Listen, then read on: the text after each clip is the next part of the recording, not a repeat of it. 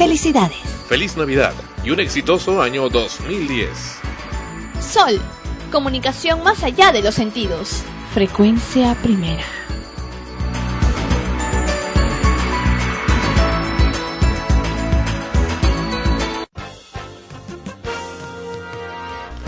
Extremos, episodio 86. Llega a ustedes por cortesía de cotear.pe. En el Perú, comprar o vender por internet es cotear. Este programa se retransmite en podcast en frecuenciaprimera.org slash extremos podcast. Hola, soy Igor Penderecki, presidente de la única comunidad nudista en Lima. Antes no podíamos salir a comprar nada, pero ahora Cotear nos cambió la vida. Podemos comprar y vender por internet. Coteamos nuestra ropa que ya no usamos y pude cotear mi cámara digital que tanto quería. Ahora tenemos una vida plena y no nos falta nada. En el Perú, comprar y vender por internet es cotear.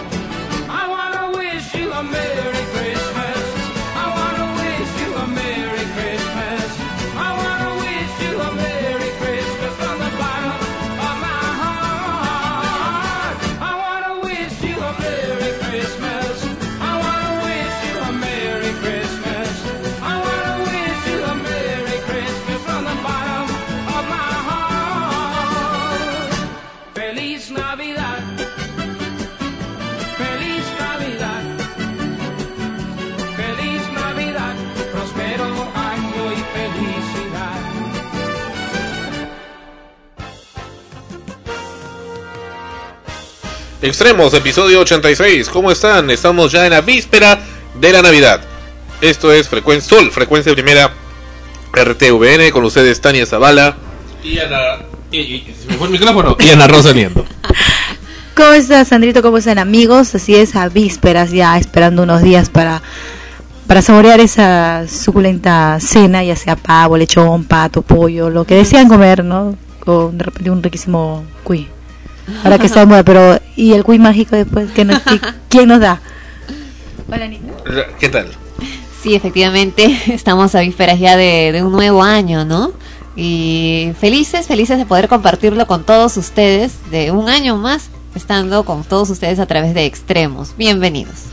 Bienvenidos en Frecuencia Primera. Esta semana se habló en, en los medios en como un escándalo realmente sobre este una burla, una supuesta burla de que se había hecho contra el Perú en un programa de España que se llama El Intermedio.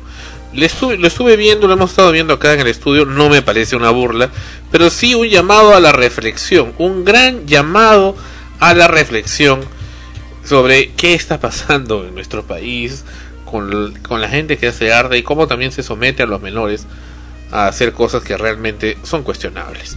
Tron completamente cuestionables, fuera de la gracia.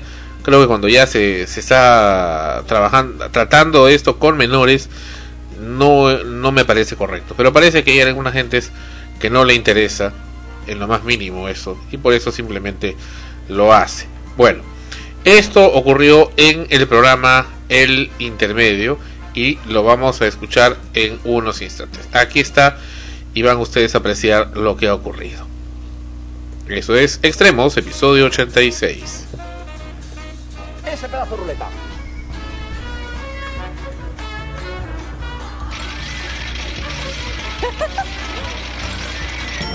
¡Ey! ¡En los peruanos! Los peruanos salen un cholito, ¿no? como si todos fuéramos cholitos. Uno de los mayores éxitos en Perú ha sido un vídeo en YouTube de la cantante La Tigresa de Oriente y su canción Nuevo Amanecer. Mira. Producciones musicales, éxito del mundo.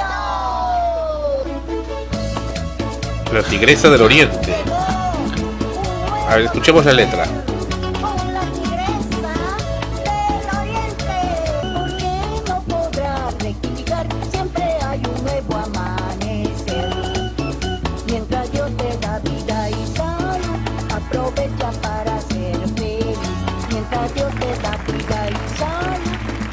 Tiene una bonita letra. ¿No les gusta? Ahora entiendo por qué los peruanos emigran de su país. Quieren una vida mejor, una vida donde no esté la tigresa de Oriente. Y luego vienen aquí y se encuentran con la oreja de Van Gogh. Hombre, Este conductor me, me es gracioso, parece Iván Márquez. 10 millones de visitas, su página web 5 millones y se ha convertido en una mega estrella en toda Latinoamérica. Mirad. Desde Perú para el mundo por Sí. primera vez en México y toda Latinoamérica se ponen de pie para recibir a la reina del YouTube, a la tigresa del oriente, una mujer exótica de guantes aleopardados, de sensual melena y cautivadora sonrisa. Más de 5 millones se han metido a su página de internet. Desde Iquitos llegó la tigresa del oriente para rugir en toda la capital. ¡Madre mía! La tigresa de Oriente se propaga como la gripe A. Eso sí, sus efectos son más devastadores. Me parece graciosísimo este Pero conductor. que, ¿eh? que este vídeo ha sido un éxito no significa que a los peruanos les guste este tipo de artistas. Sinceramente, no creo que por hacer esto nos vean más peruanos. Te equivocas. La Tigresa de Oriente no es un fenómeno aislado. Hay otra cantante que ha causado furor en el mundo. Se trata de Wendy Zulka, que tiene canciones como La Tetita y Cerveza, Cerveza. Mirad.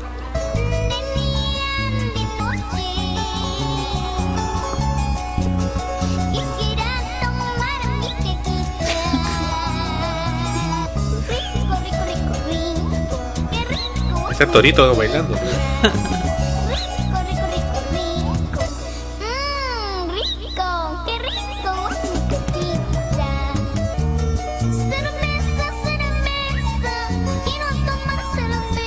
Quiero tomar cerveza. Definitivamente creo que esas letras a ella se le han dado para que la canten, ¿no? Sí. Y obviamente eso este avalado por los papás, pues, ¿no? Porque al final lo, ella, ella puede trabajar y todo lo que ella gana, pues la- se la gozan los papás, pues, ¿no? Desgraciadamente es así.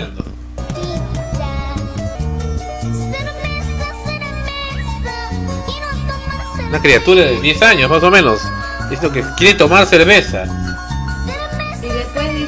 ¿Por qué mi hija es así? Cuando la chiquita llegue a sus 16, 17 años esté este, peor que Britney Spears. Y ya este. y acá ponen un tipo ebrio. Ay, Dios. Más antes, dice. Más antes, ahí encima. Es antes. Escucha, escucha. Le, le escribió su padre. Pues ya sabemos por qué los niños peruanos son más bajitos que los españoles, porque en lugar de beber leche beben cerveza. Beatriz.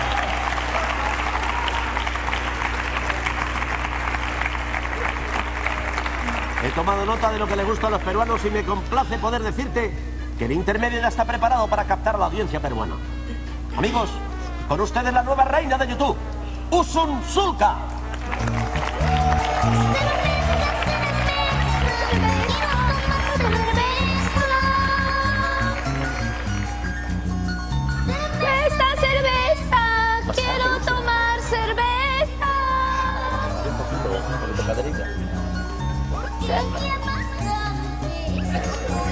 ¿Qué?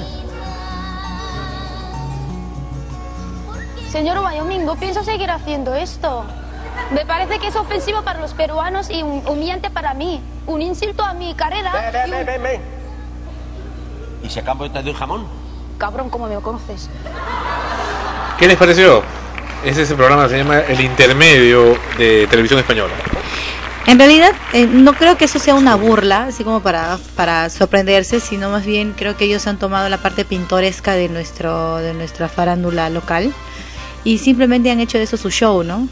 Definitivamente, si tú tienes de dónde agarrar, de, si tú tienes, como se dice, este. Rabo de paja. Claro, entonces de, de ahí siempre te van a dar.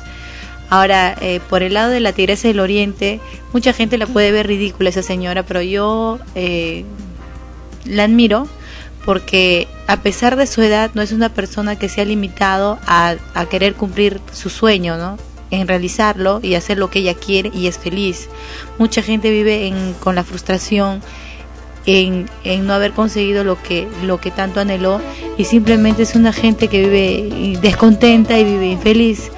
Ahora a la niña pues ya sabemos que los chiquitos acá pues que tienen talento definitivamente son gobernados por los papás, son dirigidos por ellos y bueno pues les ponen a cantar lo que lo que hemos escuchado, ¿no? La tetita que fue pues algo gracioso, que por el pedacito que, que, que se escuchó da alusión pues a que la tetita que uno toma pues cuando es bebé, ¿no? Bueno, pero y la otra de que cerveza, cerveza, quiero tomar cerveza y a su costado está un borrachito, me parece lo más de lo más tonto, por no decir otra cosa. ¿Cómo se utilizan menores? ¿no? Bueno, este es el video oficial de Cerveza Cerveza que está en YouTube. Y ese es Wendy Zulka la que lo canta. Cerveza Cerveza, en efecto. Está acá posando para las cámaras interpretando ese tema. Que habla precisamente de cómo una persona se emborracha en, en la mina, ¿no? O sea, esperando el ser amado. Pero ¿qué tiene que ver eso con la criatura? Carambas, ¿qué tiene que ver? No, no, he escuchado la letra con detenimiento y no le encuentro nada que ver para una criatura de esa edad. Bueno, para que lo interprete una niña. Exactamente. Acá está, nuevamente. Tú sabes que hay niños que toman cerveza. No lo dudo. ¿ah? Realmente a estas alturas no lo dudo. Pues es que uno ve las cosas en la ciudad, imagínate en el Ande, estas cosas deben ser muy comunes. Dicen, oye, pero, pero esa chiquita toma, yo también tomo entonces. Bueno, es que ese tipo de canciones con esas letras son bastante comunes en, en- precisamente como temas folclóricos. Pero Eh, para- pero una niña. Pero para gente adulta. Claro, pero en este caso interpretado por una niña ahí viene lo obsceno, ¿no? Lo- lo que- Fuera de escena. Claro, lo que no tiene lógica. Claro, y a todo eso, pues, mm, ¿qué, qué puede hacer ella si de repente es obligada o exigida a trabajar por los por quienes deberían de cuidarla, ¿no? Que son sus papás. Porque y la niña no lo ve como algo malo. Claro, o sea, para ella es obviamente si, si, si, si tus papás te lo permiten, obviamente tú siempre haces caso o, o piensas en, en lo que tus padres te pueden aconsejar, ¿no? Y te pueden decir si está bien o está mal. Pero si a ella no le ponen un alto o si dicen no, que no cante esto porque no está bien y lo permiten, entonces ella simplemente hace lo que le gusta y por lo que veo le gusta cantar a la niña y canta cualquier cosa, pues lo que le pongan. No, y encima la letra, ¿no? Como dijiste Sandro más antes, ¿no? Sí. Y estaba viendo el video en la parte de acá se ve también es matizado, no solamente sale Wendy Zulka, sino que salen unas personas, creo que han cogido la rosa náutica para ir a tomar, al Ibar, a, a tomar cerveza precisamente. Y al final eh, los protagonistas del video salen ebrios y bueno y con efectos de diarrea en, Ah, el- en el qué pantalón. asco. No sé, no sé qué tipo de ejemplo es este, o sea, qué tipo de, de, de valores estamos dando a la gente, a los chicos, ¿no? O sea, demuestras- eso es lo que debes hacer. Beber cerveza, porque Wendy Zulka lo dice, y beber cerveza implica eh, tomar ese, esa bebida alcohólica hasta morir. Y además, y luego hacerte diarrea y salir con el pantalón sucio. Eso es, eso es de hombres.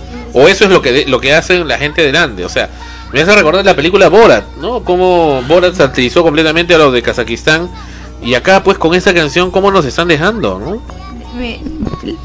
La gente del Ande o la gente que está por acá también que ha emigrado definitivamente escuchan a cantantes folclóricos adultos y en este caso esta niña pues está también dirigiéndose a un público pues infantil no de la edad de ella que también gusta de la, de la música folclórica y ahora qué mensaje puede estar llevando no son niños que van a escuchar la canción son niños que también lo van a hacer.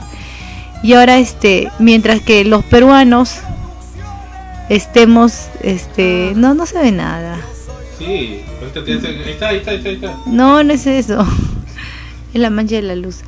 Y mientras mientras que mie- mie- mientras que los peruanos estemos eh, haciendo este tipo de cosas no nos quejemos si por ahí en, en, en otros lugares este se cojan de esto y simplemente hagan su show y se rían porque en realidad ellos lo están viendo por el lado pues divertido por el lado de que esto es pintoresco aunque a nosotros nos ofenda la verdad que también pues hay que saber hacer las cosas no y no dar de comer a quien está ahí buscando la cabra en la carroña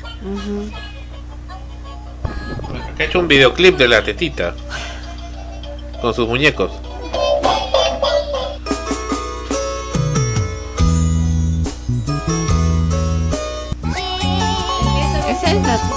No, esa es otra te- ha cambiado. Sale una vaca. Esta, por ejemplo, es una canción muy bonita. A mí me gusta. De día, de noche, quiere tomar. Este es- lo han hecho, no sé dónde lo han hecho, pero en fin. Ahora, ciertamente si no hubiera ocurrido este escándalo no nos hubiéramos enterado de Wendy Zulka. y no lo hubiéramos tenido acá en el programa, pero bueno, al menos la tenemos. No me parece mal como canta, lo que me ofende un poco, eh, sobre todo por los niños, es que estén colocándose esos ejemplos. Ahora, acá veo un hombre que está con una criatura, creo que es el hombre que salía en otro clip, ebrio. Bueno, en fin, parece que estaba actuando, pero no sé.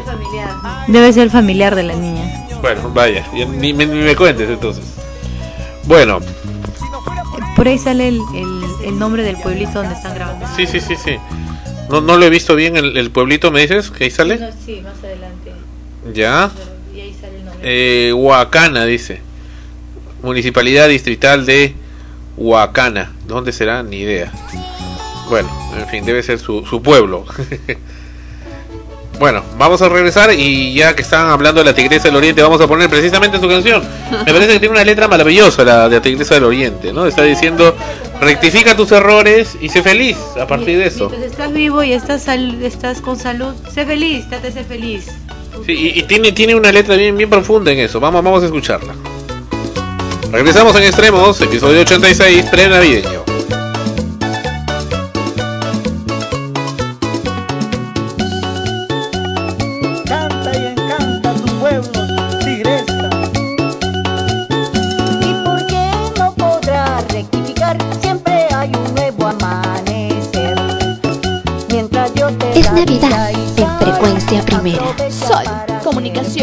Allá de los sentidos.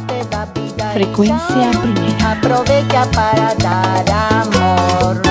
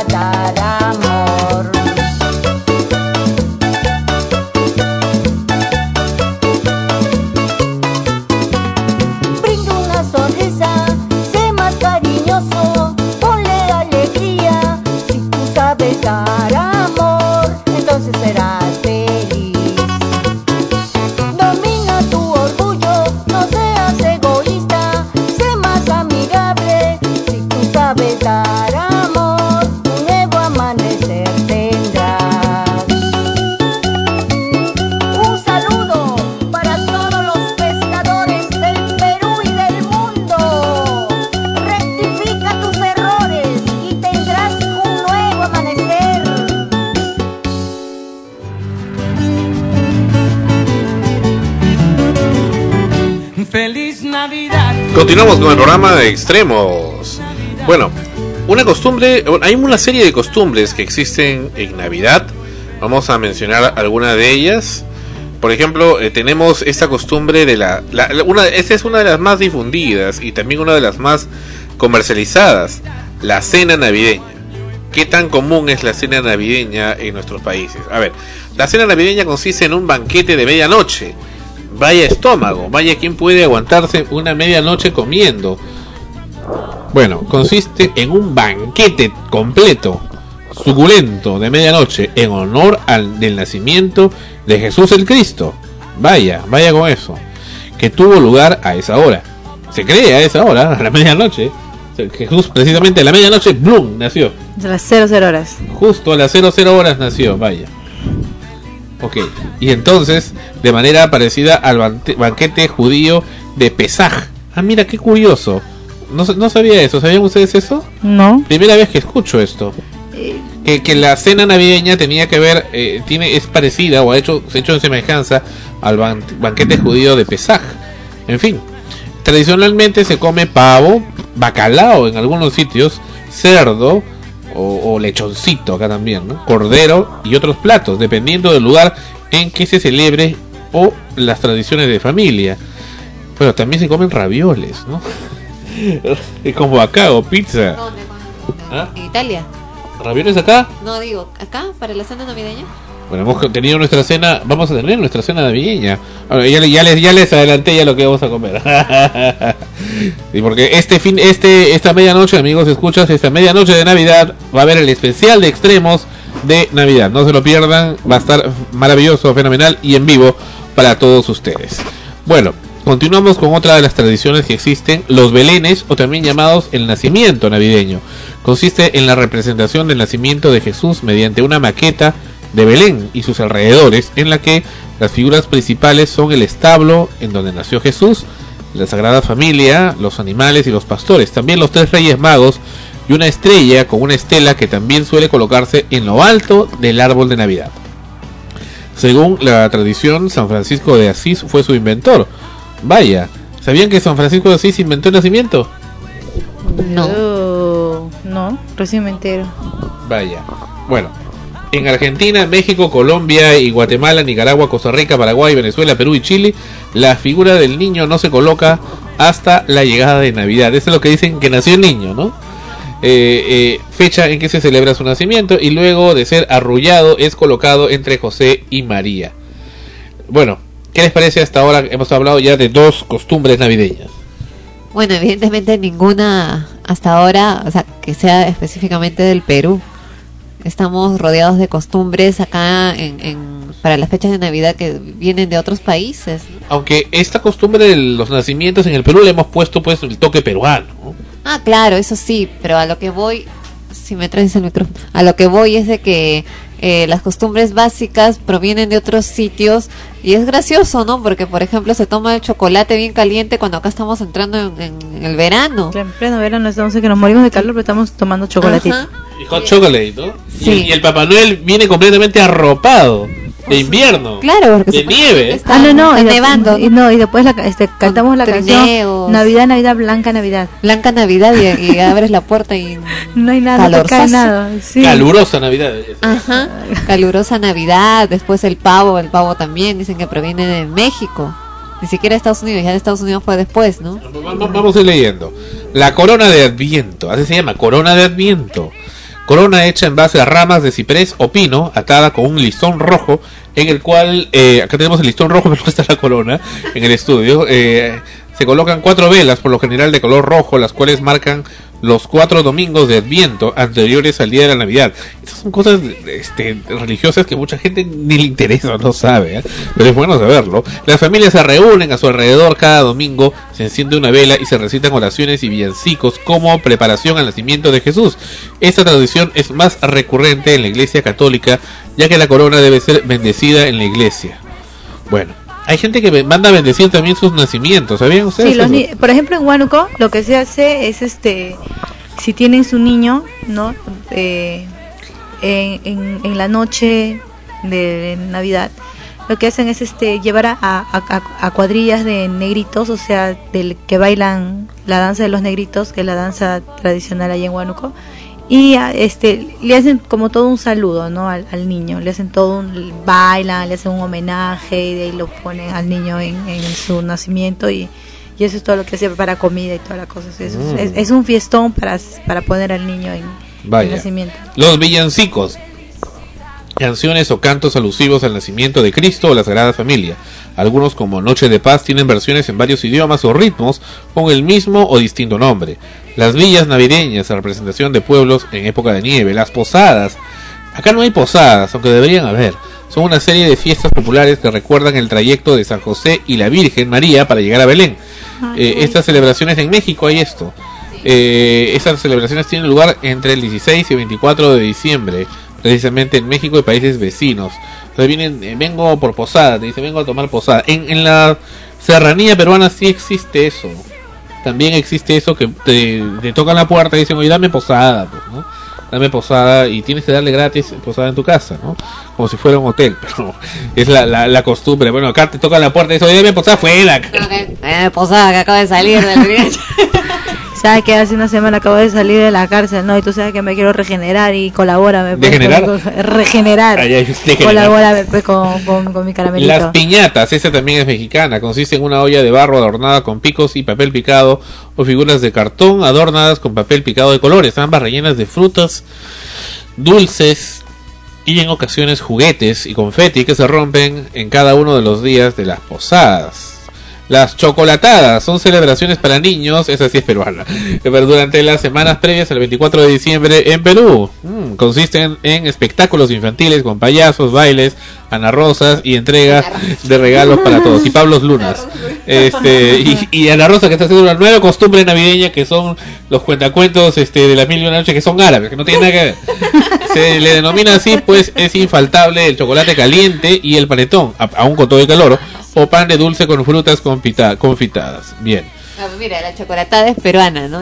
Pero volvemos al punto, ¿no? ¿Por qué chocolate caliente todavía? En mi casa, por ejemplo, hemos decidido este año, como si nos gusta el chocolate, hacer este Frío. chocolate sí, eh, frío, helado, con hielito. Bueno, ¿por qué ah no? mira qué rico También la gente, acá hay el alumbrado navideño. También se ha convertido en una muestra en la época navideña donde las calles, avenidas, plazas, parques, ríos, ríos, lagos o montañas se transforman en hermosos escenarios para el disfrute de los habitantes del lugar. Eh, acá en Lima se usa bastante en No, edificios. eh, recién se está utilizando, ¿no? Hasta, hasta incluso están haciendo de, eh, concursos así en, en algunos... Sí, de nacimientos. en, no, De- de- de adornos. De, ajá, el, Surco, ¿no? Sí, en, en Surco se, está, se da más eso. Santiago del Sur, que es un distrito de, de Lima.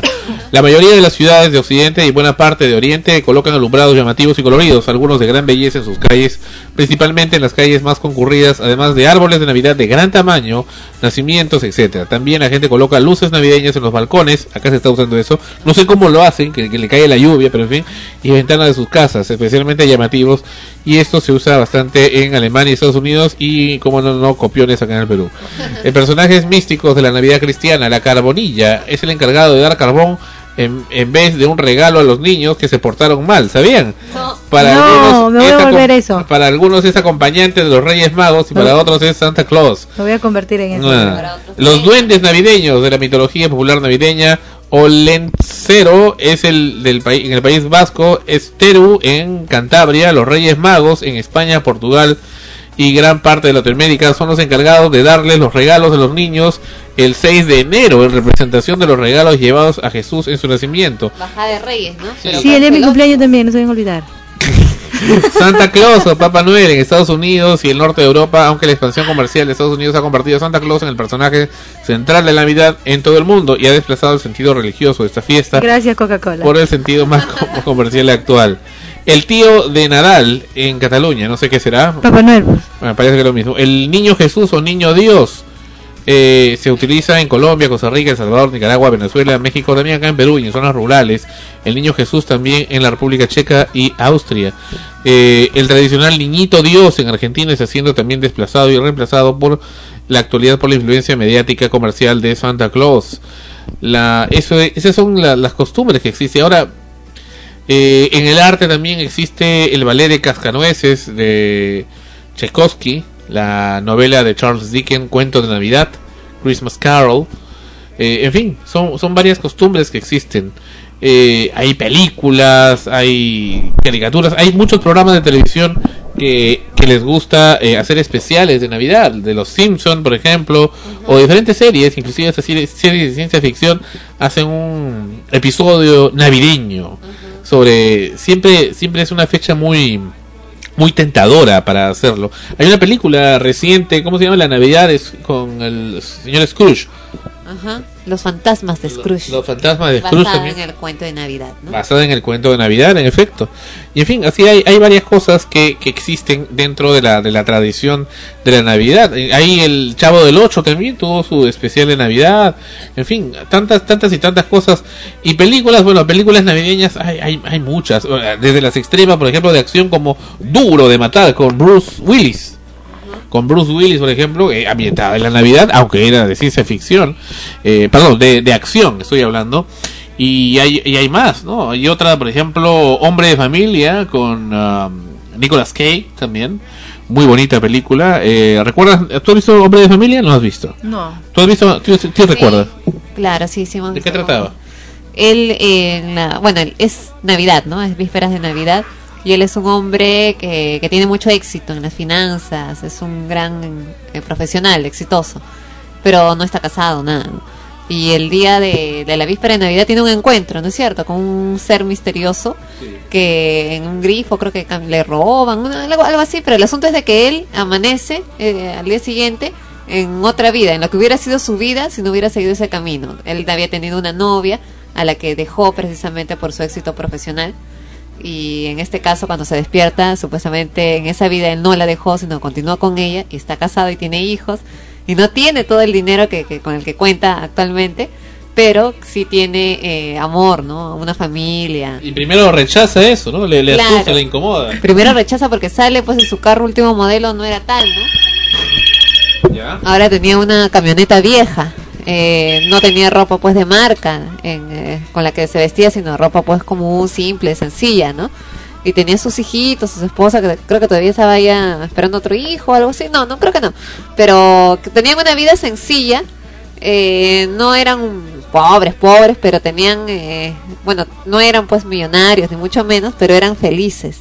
Había mucho amor. Él poco a poco se comienza a acostumbrar a eso que no tenía, ¿no? Porque en su vida exitosa era todo frívolo. La Navidad la pasaba solo, dormía antes de, de la medianoche porque no tenía nadie con quien pasarla. Y todo se, se limitaba a lo que era dinero, ¿no?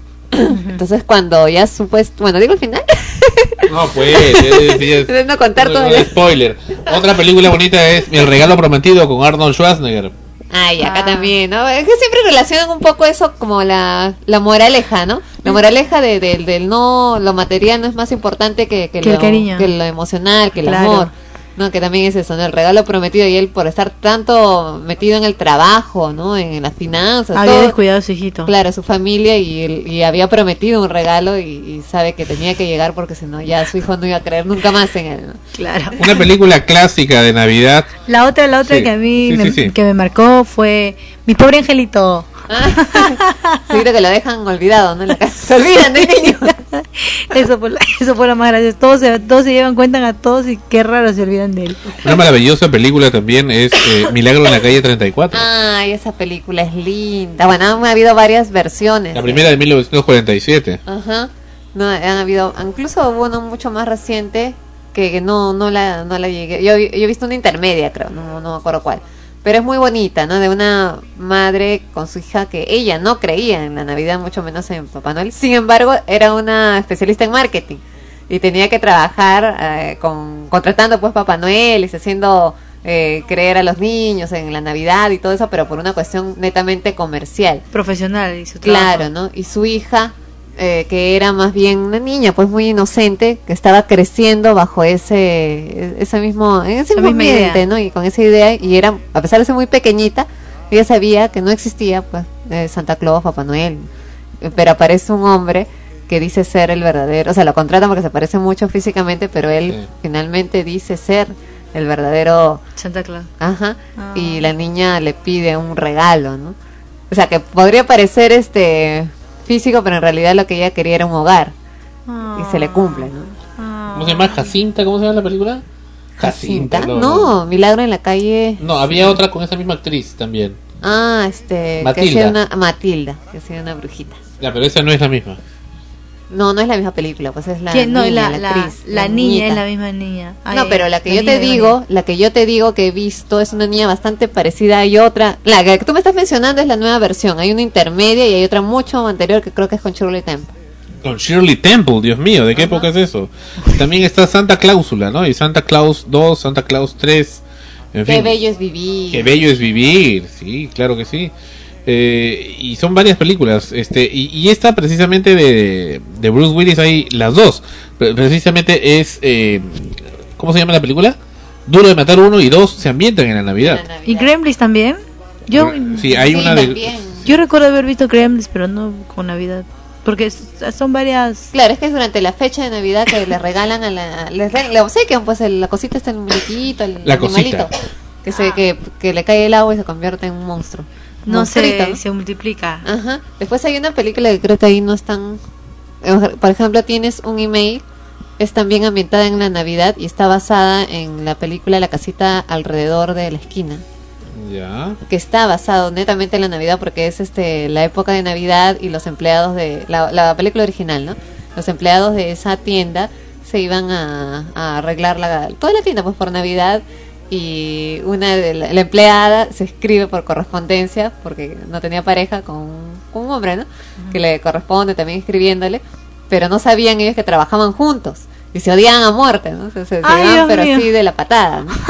hasta que él descubre que ella es la, la chica con la que se escribe, de la cual está enamorado, ¿no? Pero todo eso ocurre durante la época de Navidad. Y tienes un email, eh, es leal, bueno, más moderno y todo, él más bien es el, el financista, ¿no? El ejecutivo que compra la cuadra donde, donde ella ha trabajado durante años con su tiendecita de libros, pero también se ambienta durante la época de Navidad.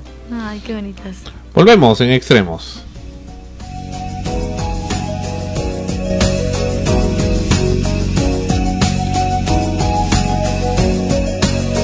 Felicidad me trae la nieve porque al caer con manto blanco viste de novia mi Navidad. A pasear. El golpecito del aire corriendo es caricia en mí. Navidad mensajera de amor y paz que dicha me da. Espero con afán siempre por ti. Es tu nieve mi anhelo porque al caer recuerdo que es tiempo que yo y mi trineo salgamos a aventurar y corre y corre. Es Navidad en frecuencia primera. Sol, comunicación más allá de los sentidos.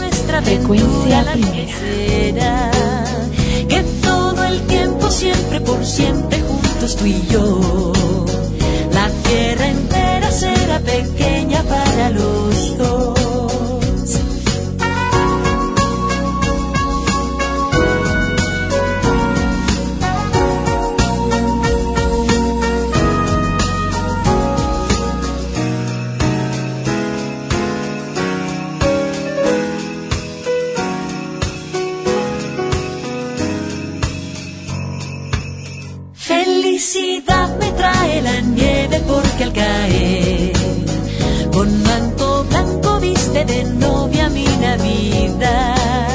Abrigadita en mi trineo salgo a pasear.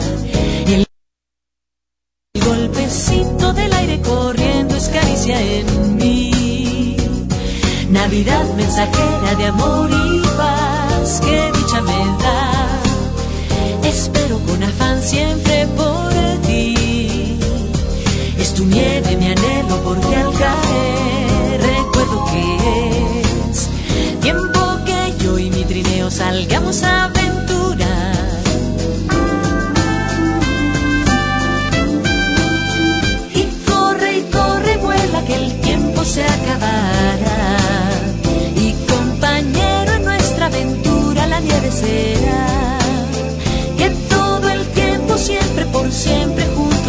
y.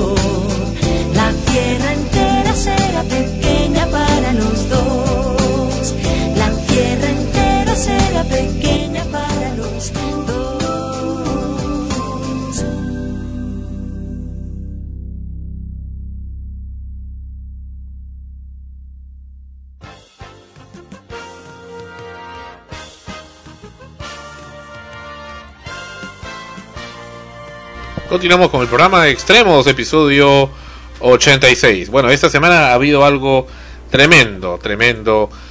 Frecuencia primera, Sol, frecuencia primera y el programa Extremos ingresó, ingresó para que ustedes lo aprecien, lo gocen y también lo tenemos en video para que lo, gocen, lo gocen más todavía.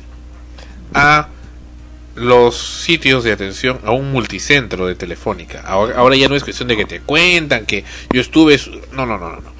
Así tal y cual ocurrieron. Entramos con una cámara de video y grabamos cómo nos atienden en Telefónica. Vaya. Ustedes van a poder ver también en el podcast el video de cómo es que estas operadoras, esta- esas eh, encargadas o ejecutivas le llaman, Dios mío, atienden a la gente que tiene la desgracia de tener que ser, eh, de solicitar los servicios y el soporte de esa empresa telefónica. Esto ocurrió esta semana acá en Lima, en el multicentro Telefónica San Isidro. Escuchen ustedes y aprecien y juzguen por ustedes mismos.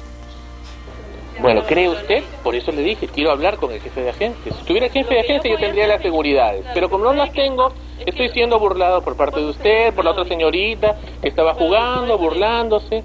Ni siquiera tiene usted su identificación, ni siquiera sé cómo se llama. Usted me dice su nombre, pero yo como yo lo sé, ni siquiera tengo su identificación. como Susana Estrada, señor.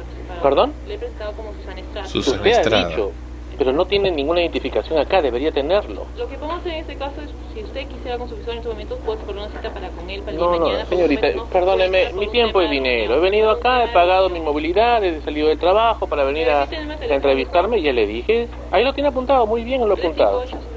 No, 225 7396. Y acá sigue atendiendo con toda la paciencia del mundo. No va a hacer nada, pues, no va a hacer nada. Va a mandar, va a llegar una fotocopia en el día límite. Estamos acá tratando de hacer un reclamo, precisamente porque acá a los estudios de frecuencia no nos llega nuestro recibo telefónico de hace tres meses. Increíble, y parece que ya se van por el cuarto. Ah, qué curioso, justo hoy día. Igual que las señoritas ahí que estaban jugando, no estaban haciendo nada, divirtiendo. Dice que justo hoy se le rompió su fotocheck. ¡Qué curioso! Justo hoy. ¡Qué casualidad! Muy bien, claro, perfecto. Eh, quiero hablarle, y esto eh, voy a hacer una pausa, eh, amigos escuchas, a los trabajadores de Telefónica. No es cuestión de que nos hemos agarrado con ustedes. Hemos recibido ya varias comunicaciones durante esta semana de empleados de Atento quejándose por el programa de la semana pasada. No es que estemos eh, haciendo una campaña en contra de Telefónica, tampoco en contra de Telmex, sino que esta es la realidad. Y acá la tienen ustedes en video por si les queda dudas de que hubiéramos falseado el audio. O sea, acá ya no cabe dudas. Continuamos. Sigue Y tampoco está el supervisor hoy día. No hay nadie aparte de ustedes. Ajá, estaba yo pidiendo con el supervisor. encargada que está armando su visor, pero está en refrigerio. Pero Ah, hoy día estaba comiendo, pero, pero dejó a alguien encargado, supongo. está, está encargado. No, no, no, esa persona que se ha ido a comer, ¿dejó a alguien encargado? Dentro de 10 minutos. Pero no ha dejado a nadie. Señor, le estoy informando. Le he preguntado si esa persona no dejó a nadie en su ausencia. ha dejado una persona y justamente. La persona que se ha ido a comer, que, que es la encargada, que usted me dice, ¿dejó a alguien mientras se fue a comer? ¿O no? Señor, No dejó a nadie. Puede esperar que está. Esperar, no, tiempo es dinero. Ese es el problema, le hacen a uno esperar, esperar, esperar. Y yo lo que Ah, hasta cansarte tal como dijo Troya en la semana pasada. Lo que estamos hablando acá es que yo había- yo pedí con el supervisor, pero dice que el supervisor está en una reunión tan importante que no me puede atender. Pero que no, no se preocupe, porque el supervisor dejó a un ayudante, a un reemplazo. Perfecto, ¿dónde está el reemplazo? Se ha ido a comer. Eh, La pregunta es por qué siempre, siempre, a la hora que vayas, ¿ah? cualquiera sea la hora que vayas, los supervisores están, uno, o en reunión o en refrigerio. O comiendo, tragando. Pero nunca están. Y ahora han agarrado esa manía de voltearse el fotocheca para que no los identifiquen. Pues dinero. Igual si yo le dijera a usted quédese media hora después de trabajar, no lo va a hacer, porque es tiempo extra. Es lo que le estoy diciendo, o sea, está- ¿cómo valora el tiempo también del cliente? Yo estoy acá y estoy tratando de subsanar el error de la empresa. O sea, la empresa es la que cometió el error de hacer de no no mandar el recibo o de lo que quiero yo reclamar. Yo estoy acá en la empresa y quiero eh, subsanar eso, ya está bien, ya me pagué mi taxi, mi, mi tiempo y todo. Pero esta gente me dice, espere, espere, espere y espere. Entonces yo le digo, señorita, si usted le dijera, ¿sabes que después de su trabajo quédese media hora más o una hora más, usted va a querer cobrar más también. Va a querer cobrar este trabajo tiempo extra, obviamente. ¿Lo conoce? Pues Lo se conoce, queda callada. dinero, yo no tengo por qué esperar. No Estoy tengo por qué esperar, pues. de ustedes. Tres meses el recibo no ha llegado, por Dios. Ya ustedes mismos deberían haberlo arreglado. No debería estar yo acá. Hago esas cosas para que ustedes vean, Seguro, amigos, escuchen, que es real. No, no, no, eso yo no lo tolero. No lo aguanto. E insisto, ni siquiera he visto su identificación. O sea, no sé, capaz no trabaja acá, no lo sé. Yo con toda la voluntad he hecho un reporte y usted va a ingresar un nuevo reporte sobre reporte. Eso es lo que va a hacer. Cuando ya se había ingresado un reporte. Tania llora ya de ver todo. Cayendo porque obviamente no veo en su sistema. Consecuentemente necesito ahora un documento válido que está usted ingresando un reporte. Soy un poco cargoso, Sandro, ¿verdad? Sandro, si, si esto continúa el otro mes, vamos pues con tortillitas. ¿cómo no? An- Anota la fecha para que me llegue tu cumpleaños. Tu Sí, cumpleaños. haciendo, siguiendo el ejemplo de Troya. De Troya. Con mariachis. ¿no? Con mariachis. Con mariachis, ahí está. De coro, no, hicimos de coro. Y seguimos esperando, mira, mira, mira. Seguimos esperando acá a la señorita. Bueno, creo que acá nos, nos, nos va a agarrar también el año nuevo, ¿no? En la Navidad, mientras seguimos esperando a esta señorita que está acá. Y la vamos a poner de fondo en el programa, ¿no? Mientras, mientras continuamos y seguimos esperando acá que, que se dignen a atenderlo. Acá vemos la señorita. Para otra cosa, ¿no? Que, Sí. que vemos ahí, ya lo, lo habíamos mencionado en episodios anteriores, que por qué tú siendo el cliente que vas a hacer un reclamo, lo cual ya es bastante molesto porque tienes que tomar tu tiempo, tiempo que usas en algo productivo para tener que ir a estos sitios, aparte de tener que esperar largo rato a que te atiendan, tienes que hacerlo parado. O sea, mientras ella está cómodamente sentada detrás de su mostrador, Sí. jugando las cartas o lo que salga en la pantalla, o ya, ¿no? Atendiéndote, si, si queremos, tenemos la esperanza Y de, de podemos querer decirlo eso. de alguna manera. el cliente tiene que estar parado, Mm. esperando durante todo ese rato. Y la cosa es, ¿por qué tenemos que ir a reclamar? Para empezar? Claro. O sea, ¿por qué tenemos que ir nosotros a decir, mira, no me está llegando mi recibo, el cual te pago, con el que te pago? No. Está buscando, está tratando de poder encontrar el código, pero no lo ha encontrado. Va a ingresar un reporte sobre un reporte. ¿Qué les parece? Y así reporte sobre pareceres este. un- ¿E- ¿Ella sabía que lo estabas grabando? Sí, ahora se va a quejar y tenemos a la policía. Eso es espectacular. Ah, bueno, veamos. Ya vamos cerca de 5 minutos grabando, pero habían 10 minutos anteriores. Y aún no hay, no hay solución. Se pone a buscar ¿Va a documentos. ingresar un reclamo o un reporte? Tanto trabajo para ingresar un miserable reporte. Y, y acá no se la pierdan. Ya se había ingresado un reporte, pero ¿qué pasa? Lo ingre- ingresaron erradamente. Y como lo ingresaron erradamente, entonces ese reporte no sirve para poder pasar un reclamo. Ergo, entonces tiene que ingresar nuevamente el reporte. Eso Para que es, luego no. puedas presentar No, mira, eso eso es lo que lo que lo que ya indigna. Primero, ya que tú vas a, a reclamar por algo que no tienes que reclamar, para empezar. O sea, tú no tienes, o sea, uno no tiene por qué ir a reclamar porque no está pagando su servicio. Entonces todo tiene que estar muy bien. La otra es que tú vas y si ellos cometen el error, el que se sigue perjudicando es uno, no ellos. No, no, entonces, este, bueno, como fue un error, entonces no es, ah, ya, bueno, ¿cuándo fue que presentó usted? Hay un error, entonces ya te contamos desde la primer, desde la, la- este primer reclamo que usted hizo, desde el primer día que usted reclamó.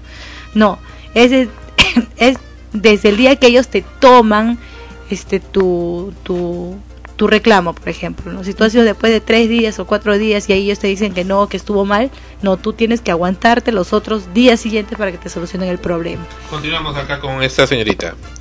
Sin identificación, entonces no sabemos quién es. alguien de Telefónica. Porque estaba sentado ahí. Mientras tú estabas Hablamos parado. del recibo de noviembre, ¿verdad? Que se venció el 20 de noviembre. Yo grabo esto, este, señores trabajadores de Telefónica, porque sé que muchos de ellos son muy respetables y también son escuchas de acá del programa y de frecuencia primera.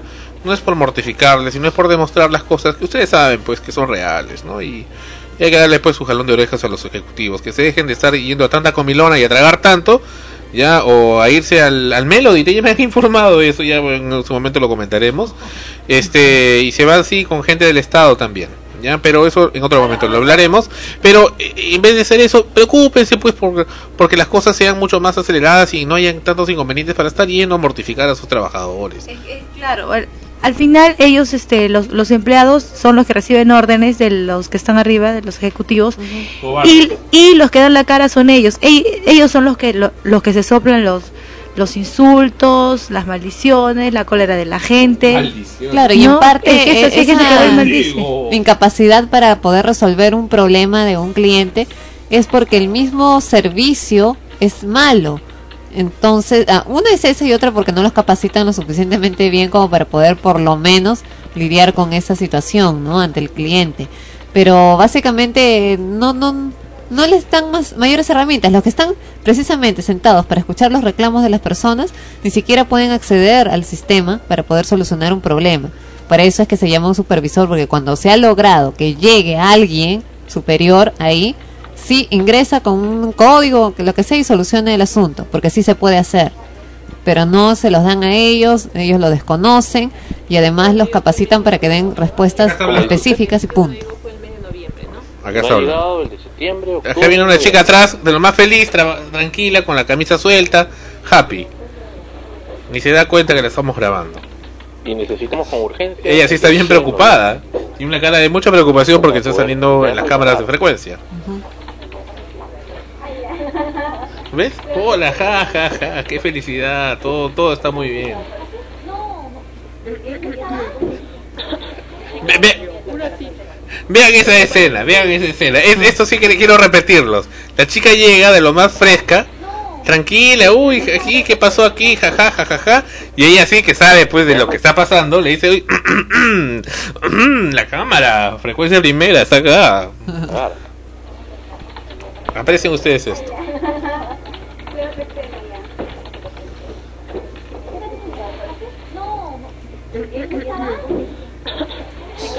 Una cita. Está llamando tu módulo. Te están llamando de tu módulo, es un decir, ¿no? Anda a trabajar también, ¿no?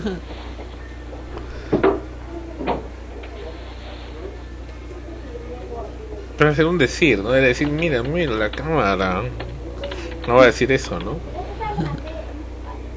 Y la otra sí, y ella está que es aterrorizada. Este, me vine solito acá a la telefónica de Palmera. Acá estamos llamando acá a gente de producción de, de frecuencia para que nos acompañen. Por favor, acá. No, es que estoy solo. Ven- Vente, por favor. Eh, Entra nomás, no, no hay cola. Entra nomás, Dios, me vas a ver. ¿ya? Sí, sí, sí, sí. Sí, sí, sí, exactamente. Ya.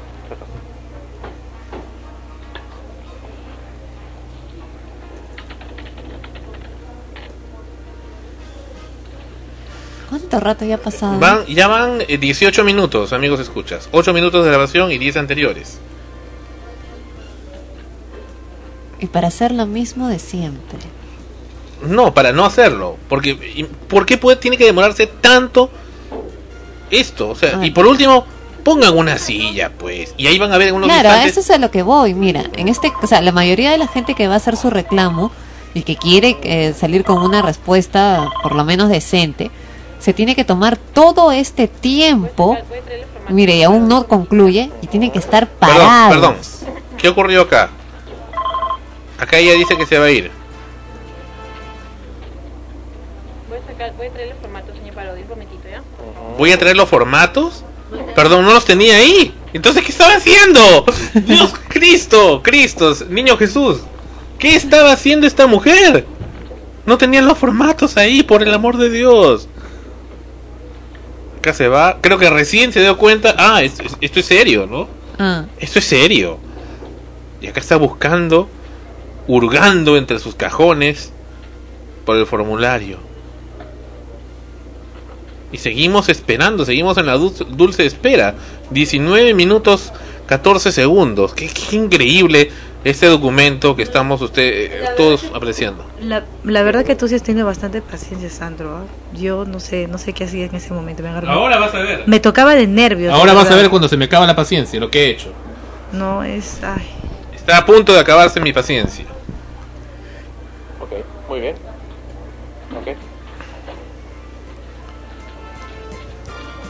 Continuamos. Y resulta que se fue, no viene. Sí, Eh, sí. Como cuando llamas por teléfono, ¿no? Y te dejan en espera Mm. y de pronto te das cuenta que ya te colgaron. Ajá. Pero ahora, ahora viene lo bueno. Vean ustedes, acá se cortó la, la esto y volvimos y ella vuelve furibunda. Traiga a la policía si quiere que lo deje hacer. Traiga a la policía. Yo también trabajo, soy periodista. ¿Sabe- ¿Lo sabía ¿Y no usted? te trajo ningún formato, Sandro? Acá se queja ella de que Traiga yo estoy grabando. Si quiere que lo deje hacer. Traiga a la policía. Yo también trabajo, soy periodista. ¿Sabe- ¿Lo sabía usted? Es lo que usted quiera. Me tiene acá parado, señorita, parado en este sitio de miércoles cuando pudo haber tenido la cortesía de traerme que hacía una silla para que me siente. Señor, disculpe. Ni siquiera me trae una silla. ¿No se da cuenta que así? ¿Vos no se da cuenta que esto es una burla? Lo que usted haciendo es una burla. Debería usted renunciar a esa empresa. Es un fraude. Mira acá cómo tienen a la gente, parado. Estamos viendo. Parado. Señores y señores, estamos viendo. Yo me podría caer, me puedo desmayar. Volvemos a hacer esta parte. Es una falta de Parados, efectivamente. Es Miren ustedes, amigos, escuchan. Mira acá cómo tienen a la gente, parado. Así es, falta La gente está parada. caer, Como que fuera a hacer una transacción en un banco algo rápido. No, o sea, para que te canses y te aburras Claro, y te te vayas. vas. Es que eso es la consigna, ¿no? No atender a nadie a la miércoles. Pero miren, miren, miren, y continuamos. Claro. Y usted ni siquiera hace nada, ni siquiera lo ha encontrado. Señor, Cinco minutos debió haberse demorado. Cinco minutos. una queja para que pueda usted Ni generar su queja reporte. ni nada. Es lo que usted está viendo Reporte y reclamo es lo único que es válido. Quejas, controles, códigos COM no sirven. No sirven porque no tienen forma de hacerle el seguimiento. Yo ya había ingresado un reporte. ¿Se da cuenta? Ya había ingresado un reporte. Y seguimos. Dicen que no reporte. Es que de repente la chica no sabe Quiero lo firmar que- del- reclamo. Pero de lo que le estaba. Lo que pasa es que a cada uno, o sea, son como robots.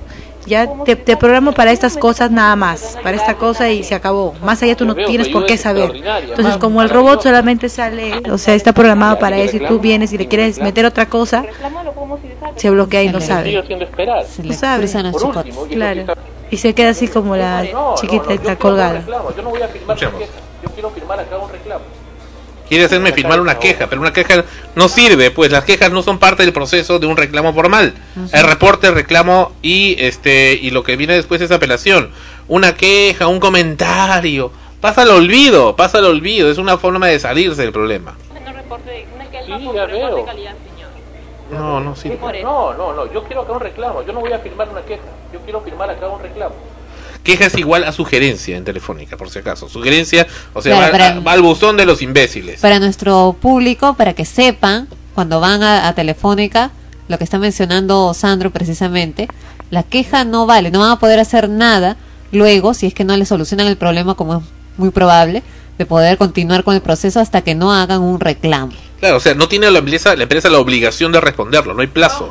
Solamente para los reportes, reclamos, hay plazos. Y hay plazos que se persiguen por el Estado.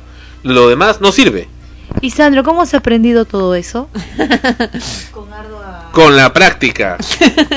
Claro, entonces hay gente que de repente no, no ha tenido ese el placer que tú has tenido de, bueno, pues, De practicar, ¿no? la experiencia. De practicar y, y reforzar tus conocimientos en cuanto al manejo sistemático de quejas y todo ese asunto en Telefónica. Entonces, si yo, por ejemplo, un día quiero ir, vos, ¿no? Este, y me dicen, bueno, usted tiene que presentar su queja, yo, ah, qué bien, voy a presentar mi queja, ¿no? Y al final, este... Y te, te vas, te dicen, sí, sí, anda nomás, mamita. Sí, anda, cuñado. Sí, sí, sí. Como saben, eso va al, al buzón de los recuerdos. Claro, ay, Dios. Continuamos con la última parte de esto que continúa todavía, sigue, sigue todavía. Hay más. Quiero firmar un reclamo, señorita. No Estoy acá puedo. certificando la ineficiencia y la falta de respeto de parte de ustedes. Por último, y eso sí estaba en sus facultades, me hubiera traído una silla para que me siente. Ajá, la silla. Una forma disuasiva de tenerme acá en este mostrador de mierda. señor, que hay efectivamente de perdiendo el módulo que se deriva. Es una forma disuasiva, pues disuasiva. Ah, para dependiendo del vaya, módulo. claro, O sea que hay quienes merecen tomar asiento y quienes Pues no lo merecen. Imagínate una persona de tercera edad o bueno o alguien que esté con problemas en las piernas o algo. No no puede, no puede estar parado tanto rato, he estado cerca de 40 minutos parado, parado y por las puras encima, ni siquiera por te llevas ya lo que querías. No, no puedes. Y bajo... ¿En qué quedó todo, Sandro?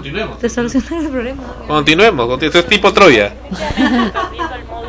Es una forma disuasiva, pues disuasiva para que uno se vaya y no reclame. Es disuasivo, se llama disuasivo. Disuasivo, Continuamos. disuasivo. Vuelve a pasar esa chica tan guapa, no sé quién Me sigue será. haciendo esperar. Lo, lo hubiera visto bien, en vez de estar grabando, creo que eso era lo único interesante que hay acá. No sé. Sacando copia. el motivo por el cual usted menciona que no le ha llegado el recibo del mes de Los noviembre, recibos. lo- el recibo, los recibos que usted menciona, entonces estamos generando una queja por el cual no le está llegando. Ya, ¿y mi reclamo? sí. ¿Y mi reclamo? Y su reclamo lo podemos utilizar, pero señor, tiene un momento por favor que estuve tratando de ayudarlo de una manera. Por favor. Ya veo, su ayuda es extraordinaria, más maravillosa. Yo cuánto rato estoy esperando. ¿Cuánto rato estoy esperando acá, como un Que idiota? vuelve. Por eso le pedí que venga el supervisor, porque sabía que no lo iba a poder hacer, porque no les dan las herramientas necesarias. Y viste, el resto están de lo más felices. y no- acá no pasa nada del mundo de la felicidad. Llegando de ¿Sabe comer. qué? Me da mi DNI. Vean, vean esta última escena. Esta última escena es maravillosa. ¿Sabe qué? Me da mi DNI. Yo, tiempo es dinero, señorita. Me lo llevo. Y me voy. Mi tiempo es dinero y me largué. ¿Sabe qué? Me da mi DNI. Aquí tiene mi tarjeta. Adiós. Pero, pero, sigues con el problema. Sigo con el problema, pero no tengo por qué seguir humillándome a seguir ahí. O sea, defini- definitivamente consiguieron su objetivo. No. Cansarte. No lo consiguieron porque ahora lo he grabado y lo estamos poniendo acá en el programa y lo voy a subir a YouTube para que lo vean millones de personas. Punto. Y se lo estoy mandando a Telefónica de España para que conozcan, conozcan.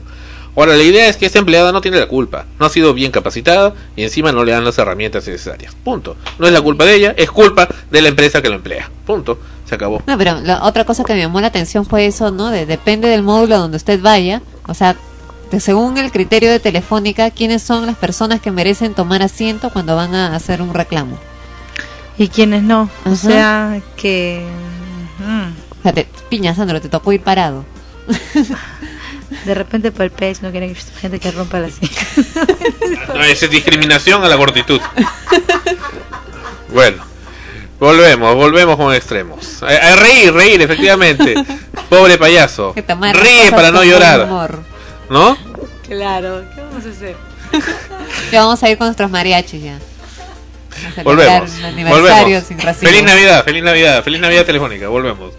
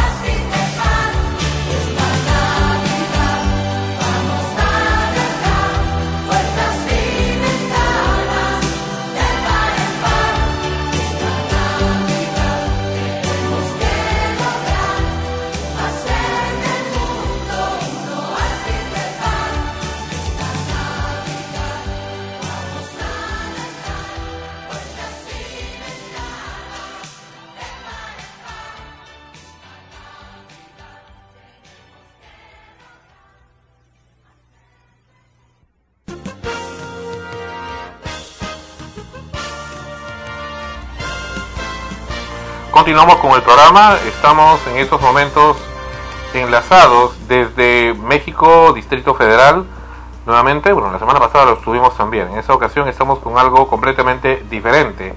Hemos apreciado en, a través del internet y también de la televisión a un personaje llamado la señora Elizabeth Sánchez. La señora Elizabeth Sánchez se presenta como una persona que eh, tiene los estigmas de Cristo en su propio cuerpo y ha tenido, según lo que manifiesta en, eh, diferentes entrevistas y presentaciones que ha tenido en televisión y en la red, ha tenido la visita, según manifiesta, de la Virgen María desde, desde que era pequeña e inclusive también eh, y muy en especial en los últimos años, lo cual le ha generado estigmas tanto en la frente como en las manos y en algunas otras partes del cuerpo. Estamos precisamente con Elizabeth en contacto desde México. Bienvenida Elizabeth y eh, muchísimas gracias por concedernos una entrevista acá a la emisora y al programa Extremos. Bien, bien, bien, gracias a ustedes. Elizabeth, cuéntame, ¿cómo es verdad esto que te ocurre o que manifiestas que tienes eh, llagas parecidas a las de Jesús el Cristo en tus manos, en tu frente y en otras partes del cuerpo? Según entiendo, lo que cuentas es que eh, una madrugada mientras estabas orando, eh, se te presentó, según dices, una figura angélica, la Virgen María, según lo que manifiestas, y mediante su presencia ocurrió este acontecimiento. Y así fue, así fue exactamente.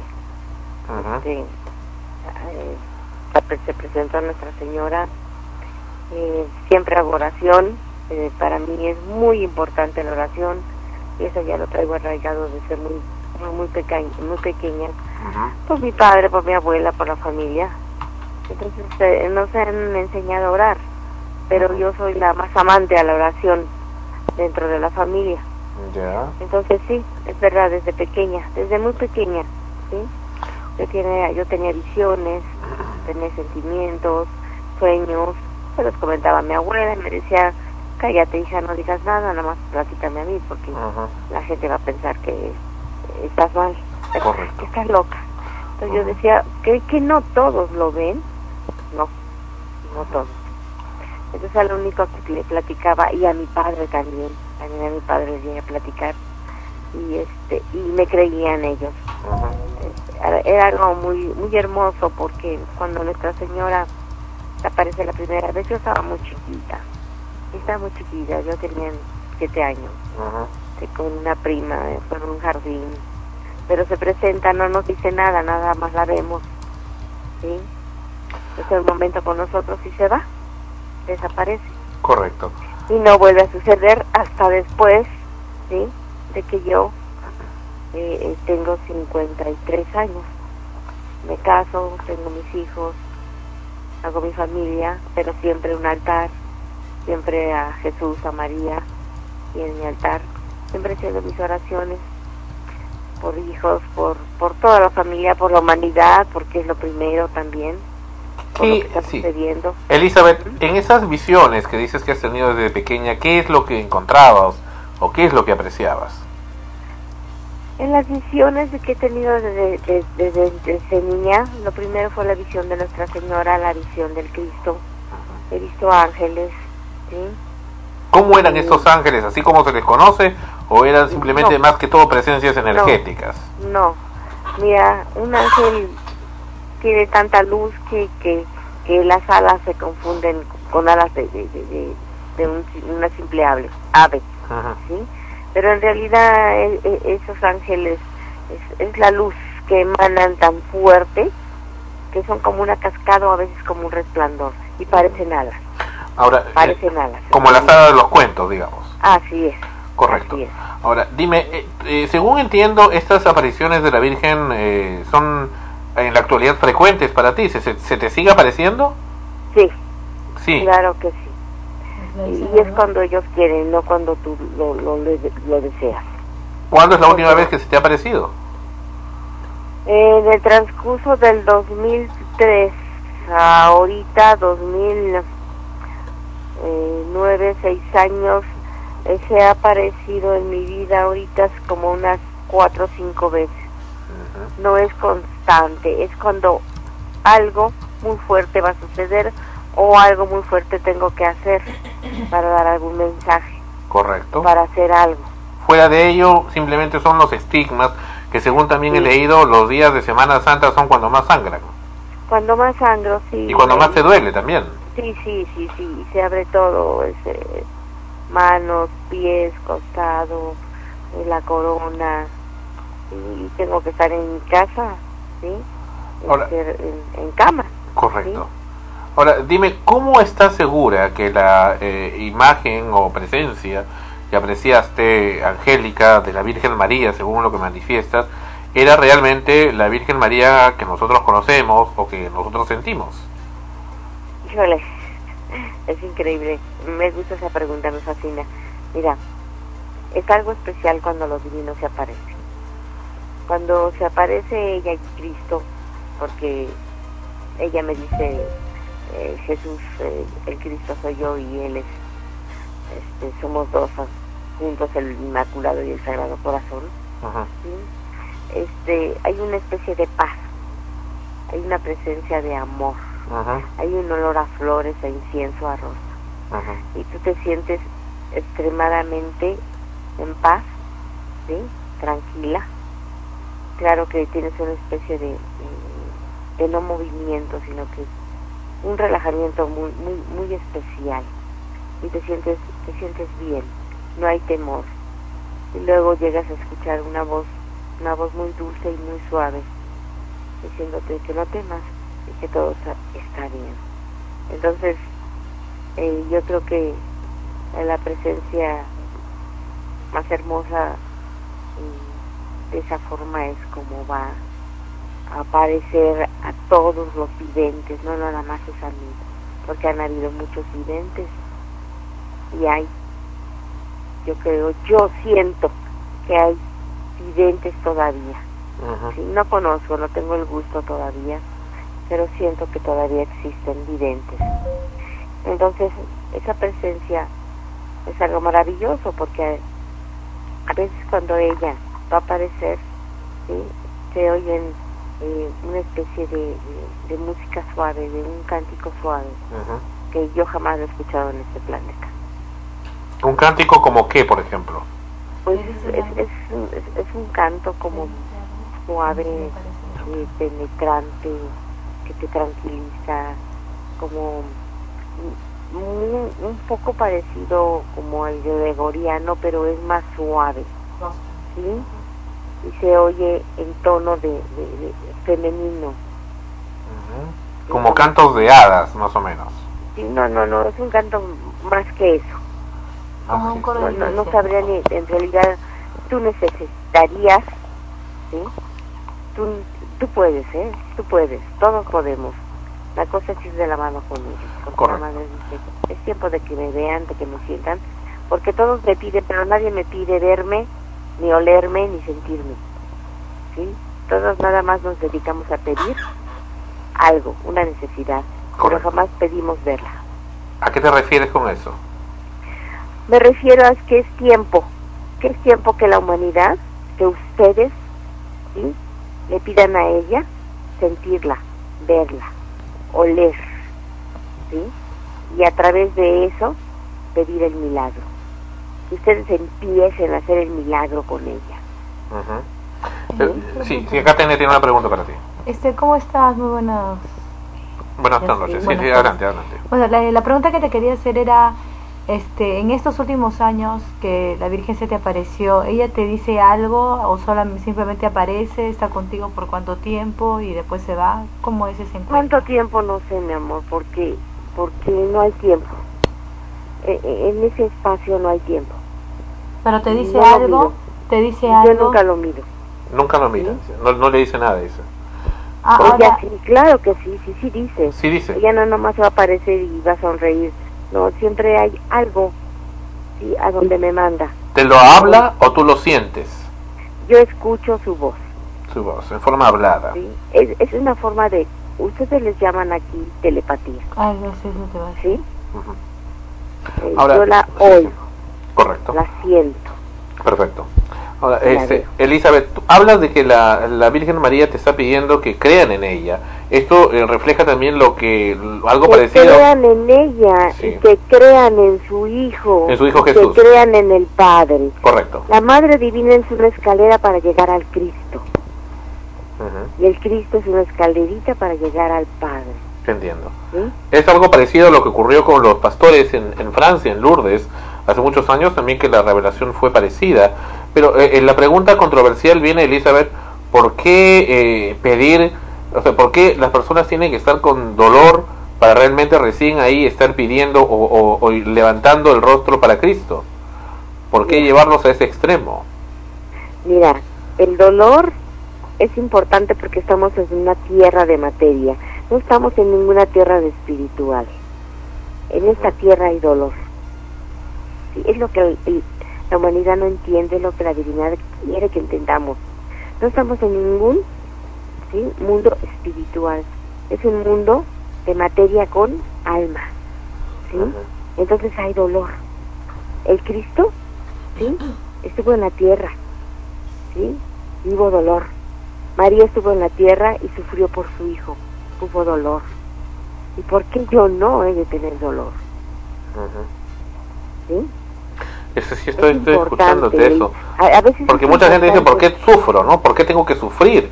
Y maldicen Eh, eh, inclusive eh, a Dios, sí, es- ¿no? es- es- es- hay muchos, muchos, muchos este, modos de sufrir, querido amigo. ¿Sí? Hay muchos modos de sufrir. Y mi modo de sufrir es hermoso, es divino. ¿Sí? Correcto. Hay muchos modos de sufrir en este planeta. Ana Rosa acá con una pregunta. Adelante, Ana Rosa. Elizabeth, ¿cómo estás? Eh, una consulta. ¿Tú sientes o sabes, quizás aún no es el momento de, de decirlo, que a través de los estigmas que estás eh, viviendo en, en tu cuerpo, estás a punto quizás de revelar algún mensaje, que esto sea eh, realmente a propósito para que tengas un mensaje que revelar? Sí, señora, pronto, pronto con el señor Maussan me va a invitar a un gran evento aquí en México, en el hotel este, En el World Trade Center. sí, y ahí se va a dar el mensaje de la Virgen de, de nuestro país, de Guadalupe, que es la misma de Fátima, que es la misma Reina de la Paz, que es la misma Reina de los Ángeles, es María, la Madre del Cristo Jesús, la Virgen Le- de Guadalupe. Elizabeth, leí unos comentarios en internet sobre ti y decían que por qué tienes que publicitarte en los medios si eres una persona que lleva los estigmas de Cristo, ¿por qué simplemente no te los guardas y haces oración? No se puede. Es imposible. Yo me los quise guardar dos años. Dos años estuve encerrada en casa. Dos años mis hijos me dijeron, no, mami, fuera, no, mami, fuera, no. Mi esposo, no, no fuera tampoco. ¿sí? Y Hasta los- que sí. llegó a empezar a llegar conocidos y me decían, Elizabeth, son estigmas, Elizabeth, hay algo importante ahí, Elizabeth, por favor. Entonces me mandaron a un personaje de National Geographic y vino a casa a hacer algo muy hermoso, muy importante, ¿sí? Estuvieron filmando aquí tres días, ¿sí? Estuvieron, me llevaron a hacer estudios, ¿sí? Me quitaron un pedazo de, de, de mi frente, de donde está, de donde está sanguino, Ajá. me sacaron sangre, hicieron un estu- estudio completo. Los médicos te han visto entonces. Ah, claro que sí, no nomás uno, ¿sí?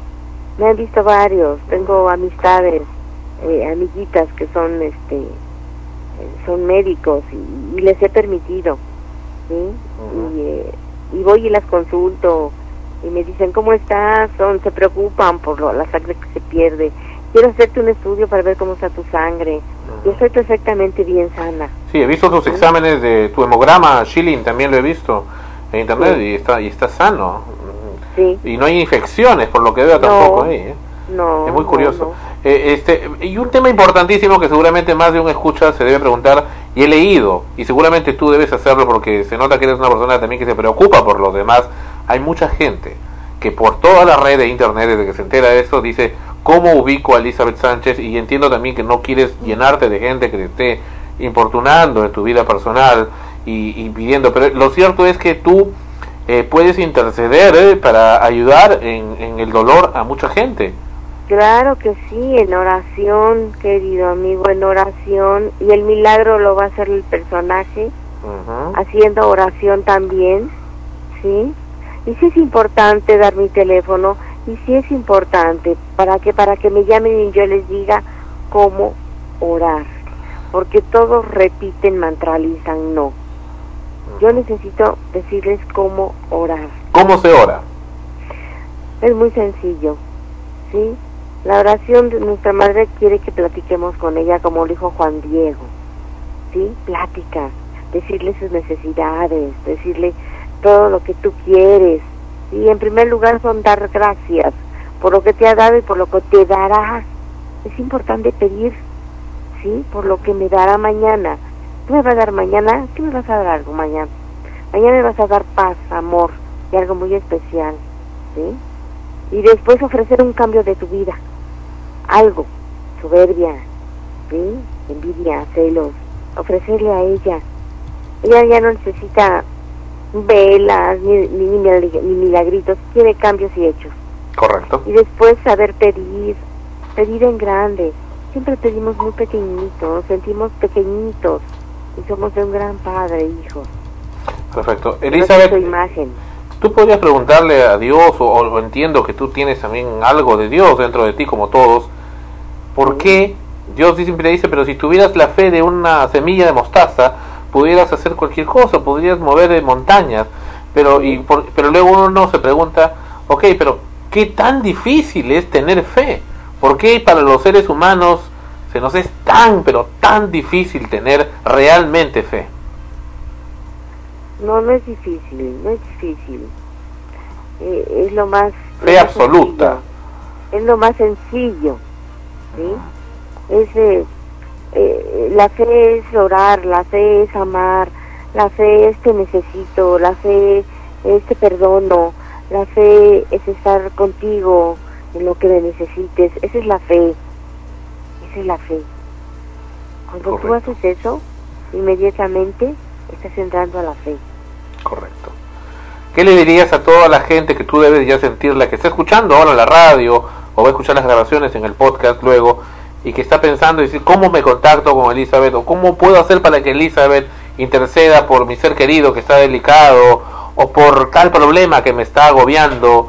¿Qué puedo hacer? Porque la gente anda, deambula por el mundo buscando y pidiendo y, y buscando un camino.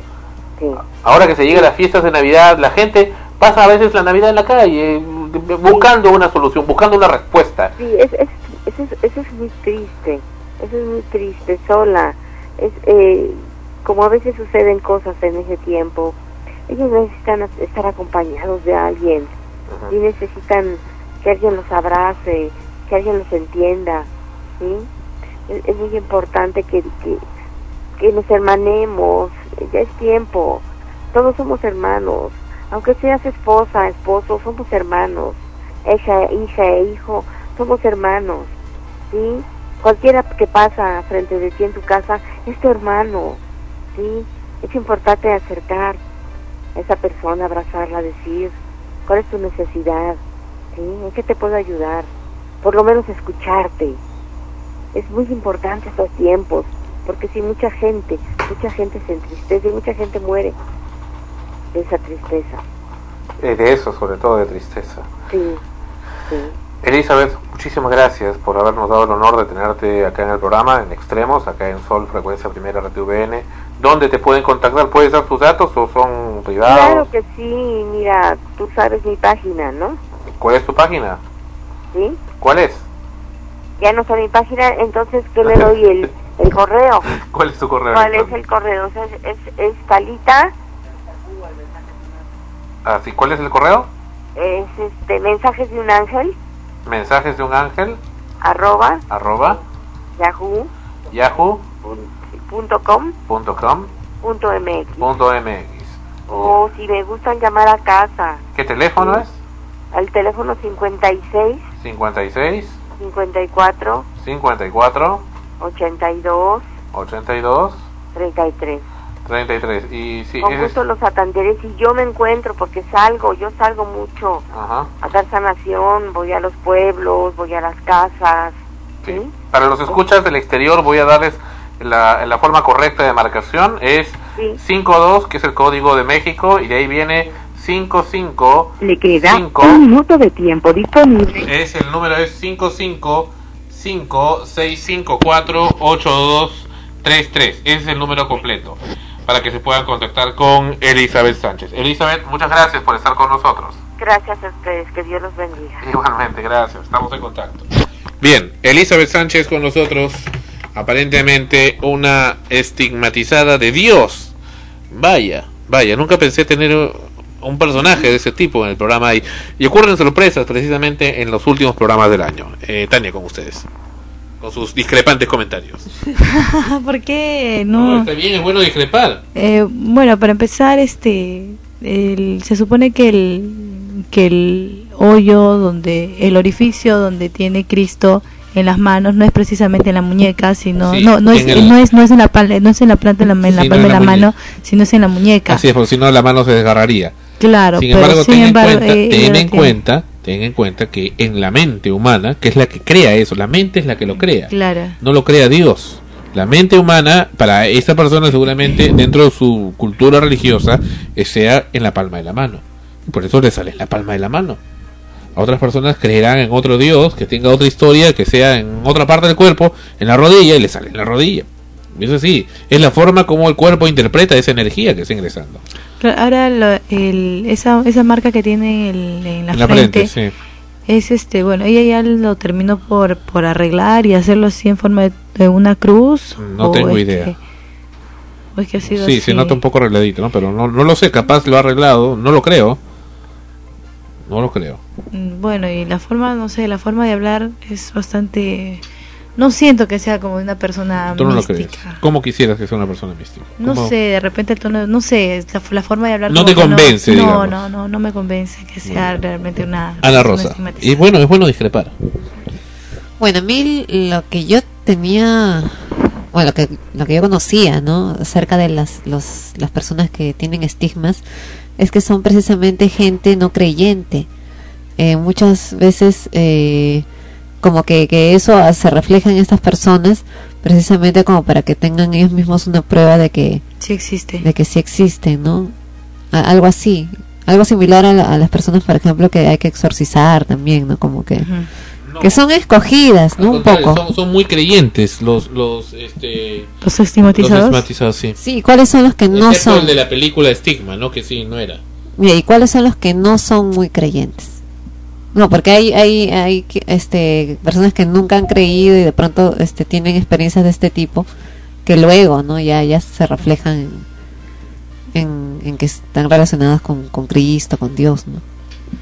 En realidad esto es, esto es un tema bastante...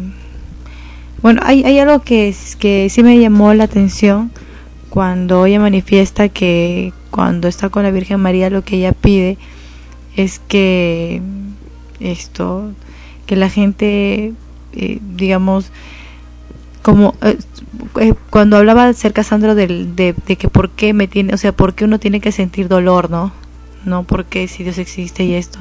Y que como nosotros somos materia y nosotros ahorita estamos en un mundo material entonces vamos a tener que pasar por todo esto por el por el dolor no ya sea el físico el espiritual pero de repente si estamos como se como estamos esperando no cuando llega el fin del mundo y siempre se habla de un paraíso. Entonces se supone que ahí no vamos a hacer carne y hueso sino solamente vamos a ser espíritus y de repente ya no vamos a sentir el dolor. Algo que cuando eh, no como, o sea no no me convence mucho porque yo he sentido cierto temor de hacerle preguntas porque la siento muy fría no no la siento a, a esa persona estigmatizada que sí ella tiene una labor de dar un mensaje entonces por qué no da un mensaje así claro y más abierto y más suelto no porque siento que las respuestas ahorita que nos ha dado en la radio han sido como que muy exigidas de alguna manera y un poco muy gol muy duras no yo las siento así Bueno, pu- puede ser, ¿no? A mí también al comienzo de la entrevista me pareció un poco distante. Eh, luego ya comenzó a, a explayarse más eh, en, lo que, bueno, yo le pregunté directamente si es que tenía algún mensaje en especial que, que dar, ¿no? Y, era por ese el, el motivo que, estaba sufriendo esos estigmas, porque se, se supone, ¿no? Que, que es hay una razón de ser por la cual ciertas personas, y no todas, eh, tienen esta esa característica ¿no? en el mundo. Dijo que iba a revelar ese mensaje en, en una fecha determinada. creo Claro que se Sí, supone es una presentación que van a hacer con el programa Tercer Milenio en el World Trade Center de México. Es que mira, justamente eh, lo triste es que siempre se espera eso, ¿no? Que estén las cámaras, que haya bastante, este, bastante show, ¿no? Todo, toda la atención puesta en uno para poder decir algo. Pero hay gente que, que, este, Jesús cuando empezó, bueno, según cuenta la historia, Jesús cuando empezó a, a hablar sobre la palabra de Dios, no se fue pues a los grandes medios o, al, o a esos lugares pues donde donde todo el mundo iba, ¿no? Creo que él se sentaba en un pueblo, se sentaba en un lugar y la gente se acercaba hacia él, ¿no? Pero definitivamente aquí se van a tener que dar un mensaje, pero sobre todas las comodidades, sobre todas las cámaras, sobre todos los, los canales in- in- importantes. No, bueno, también habría que, que ver qué pasaría si es que eh, Jesús, el Cristo, apareciera nuevamente en estos tiempos. ¿Cómo sería la forma en que él se comunicaría con, con los demás? Porque si bien es cierto, en ese tiempo él efectivamente se sentaba con, en lugares, en pueblos, a hablar con las personas, eh, bueno, tampoco había muchas herramientas de comunicación como para poder eh, divulgarlo de otra forma, ¿no? Eh, y bueno, y uno de los medios más fáciles en realidad y más efectivos de, de, de promocionar, divulgar una idea, un mensaje es el, el del de boca a boca. No, aparte, pasando la voz. aparte que cuando, cuando él era niño, según cuenta la Biblia también, es que él se iba a los monasterios donde se juntaba, era como una especie de iglesias, ¿no? Donde la gente se juntaba y él empezaba a hablar sobre, sobre ese tema. Ujú. No, pero lo que pasa es que yo siento que todavía ir hacia las cámaras de televisión. Claro, en estos y, tiempos ir hacia las cámaras de televisión es hacer show. Claro, o sea, poder soltarte ahí, a mí me parece que que no no es este realmente yo quiero llevarte la palabra así, no. O sea, yo si yo quiero yo quiero hablar de algo que yo sé, yo busco la forma, me voy a las iglesias, hago una comunidad, hago algo, no, pero no cuando recién los medios se interesan en mí. Claro, pero como, como te digo, no, no no es que esté defendiéndola porque también tengo No, ciertos o sea, reparos. O sea, yo yo hablo algo que en contra, ¿no? Pero no quiere decir, o sea, no en todo en contra, pero esa, ese es mi, mi todavía el, el- el cierto la cierta tara que tengo. Pero de, de todas maneras siempre digo que puede haber algo de cierto, o sea, no es totalmente negativo. En, en, en, en toda situación siempre existe algo de, de verdad y algo de falso. Entonces de repente por ahí que sí, sí sea verdad lo que la señora dice. pero Si yo tuviera que algo que decir que debe ser conocido por el mundo entero, eh, además de ir de lugar en lugar, es evidente que si tuviera la oportunidad de hacerlo en un medio que sé que va a, a crear mucho más eco, lo haría, ¿no? O sea, lo tomaría porque es- sí es necesario que todo el mundo lo sepa. Pero ahora, va- la cosa va a ser a partir de entonces. Si es que a partir de entonces eso se convierte en un show, en, en- una persona a la cual visitan y, y hay- hay lucro detrás de ello, bueno, entonces ya sa- sabremos que esto era parte de, Claro, ahora, de ahora otro tipo de estrategia, ¿no? Pero si lo que realmente quieres es llegar a, a- a comunicar algo a nivel masivo, eh, si el medio está ahí para los fines que le interesa el medio, pero si a mí me va a servir para lo que yo busco, eh, también me pararía y lo diría, ¿no? Y que todo el mundo lo escuche. Claro, está bien, pero ahora, por ejemplo, esta, eh, mira, ella tiene algo importante que decir que se lo dijo la Virgen María, mira, pero ahora eh, esa conferencia va a ser en estos días, ahora, ¿cuántos van a tener el acceso a, a esa, a esa noticia? ¿Quiénes se van a enterar? ¿No? Bueno, no sé si lo van a hacer público. Me, me entendí que, como dijiste, que era un programa que iba a ser público, ¿no? Lo van a hacer en, en una, un seminario que va a haber, Ya. eh, que lo organiza el programa eh, Tercer Milenio. Eh, sí, eso es un poco lo, lo, lo trastocado, ¿no? Ah, claro, ahí pero, sí. pero en fin, pero en fin, bueno, Sí obviamente. comparto la idea de sí, Tania, pero ¿no? en fin, luego se supone que lo van a difundir también por internet, por todos lados. Pero en fin, en fin, criterios, criterios. Lo que creo es que lo que puede haber es algún tipo de energía, pero es también el ser humano que está acá el que lo decodifica.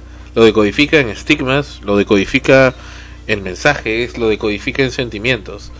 Ese es el gran problema de Dios, creo. Que a veces puede existir, pero el ser humano es el que transforma su mensaje, inclusive para guerras, para conflictos, que por querer hacer un bien, al final termina haciendo un mal. Vaya. Hacen la guerra en nombre de Dios. Exactamente. Y lo que sí está ocurriendo en estos momentos en el estudio es algo muy raro. Estamos que nos morimos de calor. Ha, ha subido la temperatura acá en el estudio. Sí, yo no, es normal. Bueno, tú normal. pero este, Tania y yo estamos que nos, nos chicharramos de calor, no sé por qué. Este, nos desnudamos. bueno, volvemos. Vamos a prender el, el aire acondicionado acá. Volvemos, volvemos en extremos, episodio 86. Ya estamos de vuelta en unos momentos.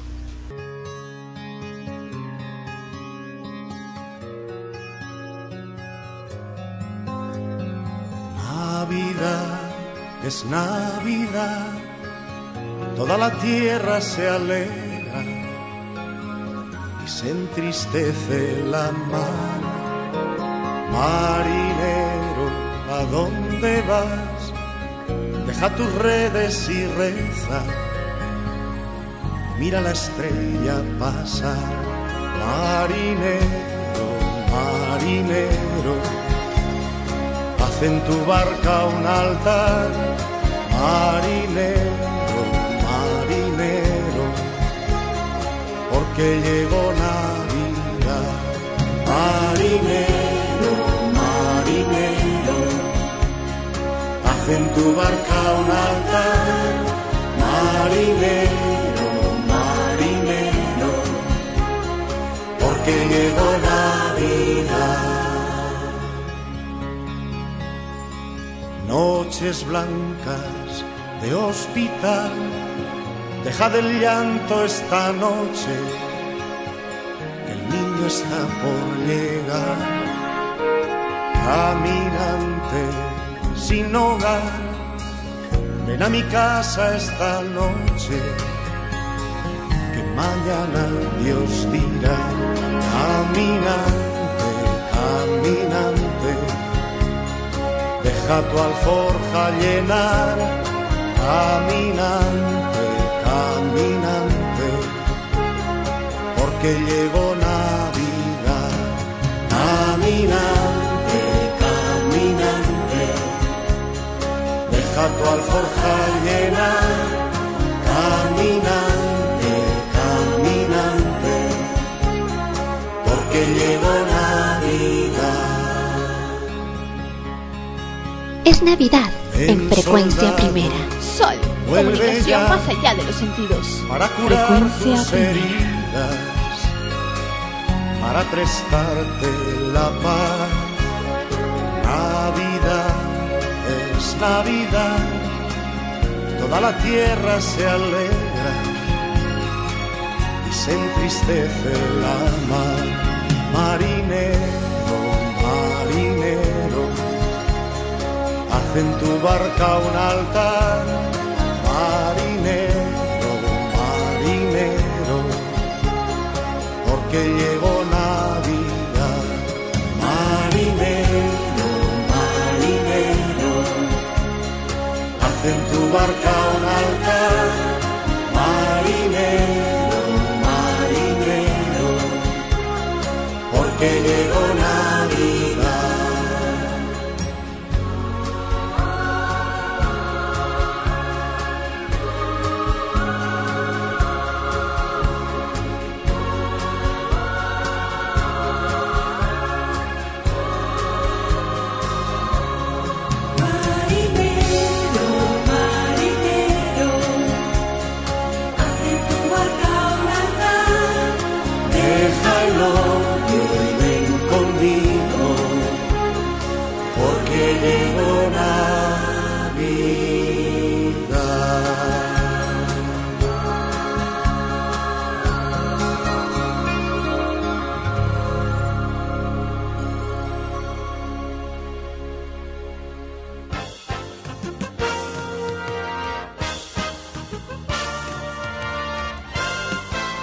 Extremos, episodio 86. y Estamos muy, muy cerca de la Navidad. Y estamos contentos acá en el programa. Aunque un poco tristes porque Fonchi nos acaba de avisar que por motivos de fuerza mayor que ustedes también ya conocen, no va a poder estar en esta ocasión en el programa. Pero amenaza con estar en el especial de Extremos de Navidad. Dice que confirmado su presencia en el especial de Extremos de Navidad. Bueno, entonces una con otra. An- ¿Ah? No, está bien, está bien. Conté. Bueno, este, antes de irnos con el tema, acá hablamos la semana anterior, me parece, de eh, Humberto Martínez Morosini. Creo que fue el anterior, ¿no? Muy anterior. Mm, claro, con- cuando hablamos del aniversario. De Panamericana Televisión.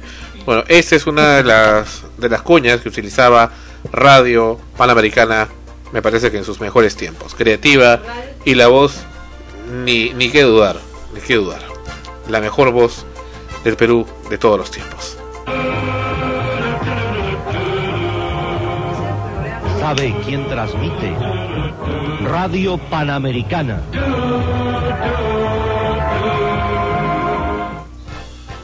Vaya. ¿Qué tal? Claro, en- como tú dices, debe ser la, la época en que pasaron sus mejores momentos. Porque actualmente, eh, bueno, ¿no? Incluso hasta las locuciones, si no, si no mal no recuerdo, eran las locuciones de los canales de televisión en especial de Panamericana, si no me equivoco, cuando van a anunciar eh, alguna noticia, algún programa, son hasta medio... Me Chicha. pareciera, claro, ¿no? Pareciera una imitación de alguien, ¿no? Sí. No, pero esa locución era de Radio Panamericana y pues ni, ni la sombra de lo que es ahora. ¿De Radio Panamericana o de, o de Radio Panamericana. En- Sí, te, te lo voy a escuchar, no lo has escuchado bien. No, Vamos no, a ya sé, pero lo relacionaba más con el canal, ¿ah? No, no, ese es de radio. Escuchemos, escuchemos nuevamente. A ver. ¿Sabe quién transmite? Radio Panamericana. Y el fondo es de Doug Bextre, uno de los del- clásicos. eh, Camino a la Luna, uno de los clásicos que Panamericana, televisión y radio utilizan y siguen utilizando, me parece aún, como sus identificativos. Bueno, ya confirmado de Radio Panamericana. Sí, pero era- también lo usaban uno similar para el canal. Sí, para No el, sé si me acuerdo. para el noticiero. O sea, Claro. yo cuando lo escuché ahora pensé que era del noticiero de Panamericana, en aquellas épocas donde estaba con Zenaida Solís, me acuerdo. Sí. Bueno, acá nos han enviado unos escuchas eh, una cosa interesante sobre Laura Bozo que también presentamos hace algunos episodios. Y aquí está el eh, mix, el remix de Laura Bozo. Escuchemos. Buenas tardes, era Mauricio Rincón y te puedo colaborar. Señor, Ah, no, perdón. necesito que me restable. Ese no, No, es. ese de- ese es, de- le han hecho de la, de la señora de Telmex también increíble. Se pasa. Acá está el de Laura Bozo. Ese también le han hecho su remix. Ah, Acá está. increíble. 40 principales. Adelante con las imágenes. Señorita. Señorita. Señorita. Señorita. Ta, ta, ta, ta, ta. Con este cuerpazo consigo todo lo que quiero. Chiquillos, casados y hasta viejo verdes. Esa voz señorita, creo que la conozco. 15 años, Mejor no digo quién es. Señorita, señorita, señorita, 40 principales. señorita. Ya estoy cansada, señorita, ya no, no sé qué voy a hacer ya, señorita. ¿Es cierto que tiene problema con las vecinas en el barrio? Ay, señorita, ya, ya. señorita, señorita, señorita, Es una negra, ¿no? señorita. ¡Pobrecito! Señorita. Mi fuerte son mis pechos. Señorita. ¿Qué pasa la esposa? No he escuchado nada. Señorita. ¿Qué hiciste? Tuve que hacer el amor a la fuerza con él, pues, pues. Señorita. ¿Qué pasa, papucho? Adelante. Señorita. Pero si, doctora, yo no como la tripa, él tengo que comer otra tripa.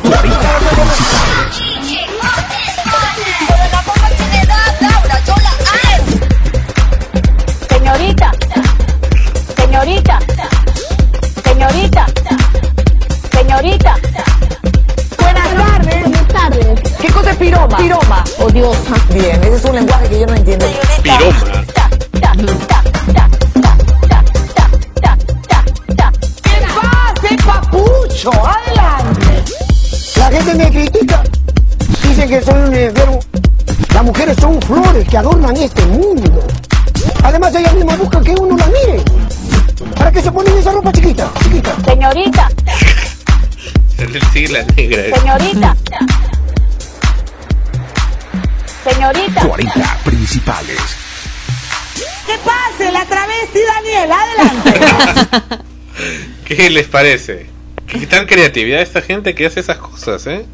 Y sí, así tal, tal como se escapó acá, también nos mandaron este material de el reclamo de la señora Patricia Telmes. También le han hecho su versión remix. Qué increíble, caramba. Pero eso no.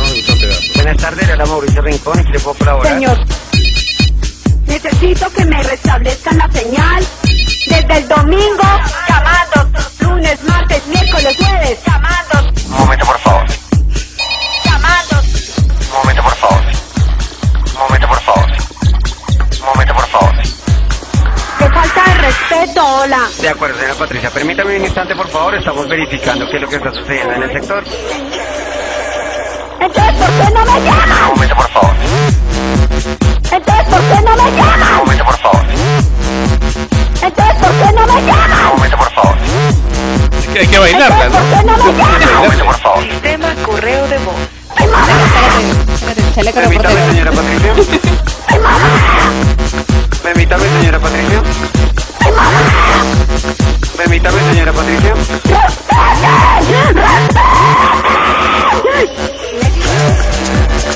Es que mi plata qué,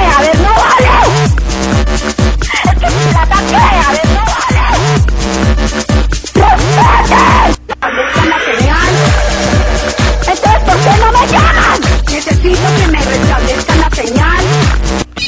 Buenas tardes, le habla Mauricio Rincón y que le puedo colaborar. Señor. Necesito que me restablezcan la señal. ¿Qué les parece? Bastante creativo. Bueno, ¿y cuál es el, el objetivo de, de hacer un, un mix de... En el caso, bueno, de Laura Bozo, un poco en burla, ¿no? En el caso de la señora Patricia. No lo sé, parece que es lo mismo. Pero al final el mensaje también es lo mismo. O sea, imagínate, mofa sobre mofa. Este, se están, están demostrando la mediocridad de esta empresa Telmex de Colombia, aparentemente, y encima de eso, otra gente se mofa de ambos, de. Telmex y también de la, de la, de la, del usuario. O sea, son el circo de todos, todos se vuelven un circo al final. Sí, sí, sí, sí, exacto. Tremendo, tremendo. Esta semana también algo tremendo y muy indignante. El Perú fue vetado en el Festival de Viña del Mar. Sí, hay que decir las cosas por su nombre, como solemos decirlo acá en extremos. Lo vetaron porque por incomprensiones de la gente organizadora de la municipalidad de Viña del Mar. ¿Qué es lo que pasa allá? ¿Qué es lo que creen? ¿Creen que aún siguen en 1879? Tendrán sus ideas. Lo cierto es que esta forma de colonia- neocolonialismo que existe acá en el Perú ya nos tiene podridos a los peruanos y sobre todo a los peruanos traidores que permiten que gente gente mala de Chile, porque no todos los chilenos son malos, gente perversa, como también la hay acá en el Perú y también la hay allá, venga acá desde Chile al Perú para aprovecharse de los más necesitados y sobre todo de la gente que no puede reclamar. En fin, y esto pasó esta semana. Lo cuentan todo ahora. Es una pena para, para el Perú. El país que ha ganado esta competencia folclórica es Perú. La canción ganadora, Tusui Kusum, interpretada por Damaris Malma. Perú no participa eh, definitivamente este año por el bicentenario de, de- de Chile. Y grupo, el autor e intérprete Damaris Malma. Felicitaciones. No debería llamarse Festival Internacional de la Canción o competencia internacional, porque si lo van a hacer entre ellos, ¿qué sentido tiene de que la convocatoria sea al extranjero? Jorge Pardo, representante de Perú con la canción Mi alma entre tus manos. Justo ahora, cuando las relaciones diplomáticas con Chile están en su punto más bajo, un hecho que sobrepasa la política llamó nuestra atención. Perú ha sido excluido de participar en la competencia folclórica del Festival de Viña del Mar, ese mismo en donde nuestra Damaris ganó la gaviota de plata y que ahora impide a todos los folclóricos peruanos, incluida la madre de Damaris, a mostrar su talento en el monstruo de la Quinta Vergara. Usted mandó sus fotografías, mandó, este, me imagino Bueno, que... la canción, La canción. el video, el video que Ya. hice de esa canción. ¿Le mandaron todo? ¿Le Sí, sí, bueno, ahí como tú ves ahí la carta dice, ¿no? Que, que será en otra oportunidad y, y que En otra pena que no oportunidad. no, no, no vas a poder participar. O sea, nunca. A Victoria Saigua Porras la sacaron del festival sin ni siquiera haber evaluado su talento. En esta carta firmada por el director general de este Claudio espectáculo, Claudio Bukovic, le agradece su interés. Le explica que los folclóricos peruanos Agradecimos su no interés, pero podrán estar en esta competencia debido a que está restringida única y exclusivamente a aquellos países de Latinoamérica que se encuentran adheridos al grupo bicentenario, es decir, aquellos que como Chile cumplen en el 2010 200 años de independencia y coincidencia o llámelo como quiera, Perú no está en la lista. Argentina, Bolivia, Chile, Colombia, México y Venezuela. Bueno, a mí me da mucha mucha pena porque este material que yo he enviado a Viña eh, lo hice con mucho entusiasmo, con mucho cariño, porque es, es el único festival en Sudamérica importante y que hay oportunidad para que el folclore se, se pueda apreciar. Haya. La participación de su hija Damaris la motivó a participar en este festival, que no solo es una vitrina para cualquier artista, sino también una oportunidad de ganar 30 mil dólares, que no es nada despreciable. Sin embargo, las reglas de la competencia cambiaron a mediados de este año para mala suerte de los folclóricos peruanos. Yo, yo estaba segura que iba, iba a ganar este festival, ¿no? Porque mi, mi- mi canción es muy buena, es un material muy, muy, muy bien hecho. Si los chilenos se reservan el derecho de admisión porque nuestros artistas se sienten mal, quizás en estos videos de nuestro archivo esté la respuesta. 1995, Julio Andrade pisó este escenario. Al año siguiente, Gianmarco Ciñago. La buena impresión que causó Gianmarco la confirman los intérpretes del coro de la orquesta. No solo hemos tenido cantantes, sino también reinas del festival, como Claudia Cisneros, Fiorella Faré en el 97, Karina Calmet, Karina Rivera y Sofía Franco en el 98. Sofía Franco, cuando era joven. Joven y guapa.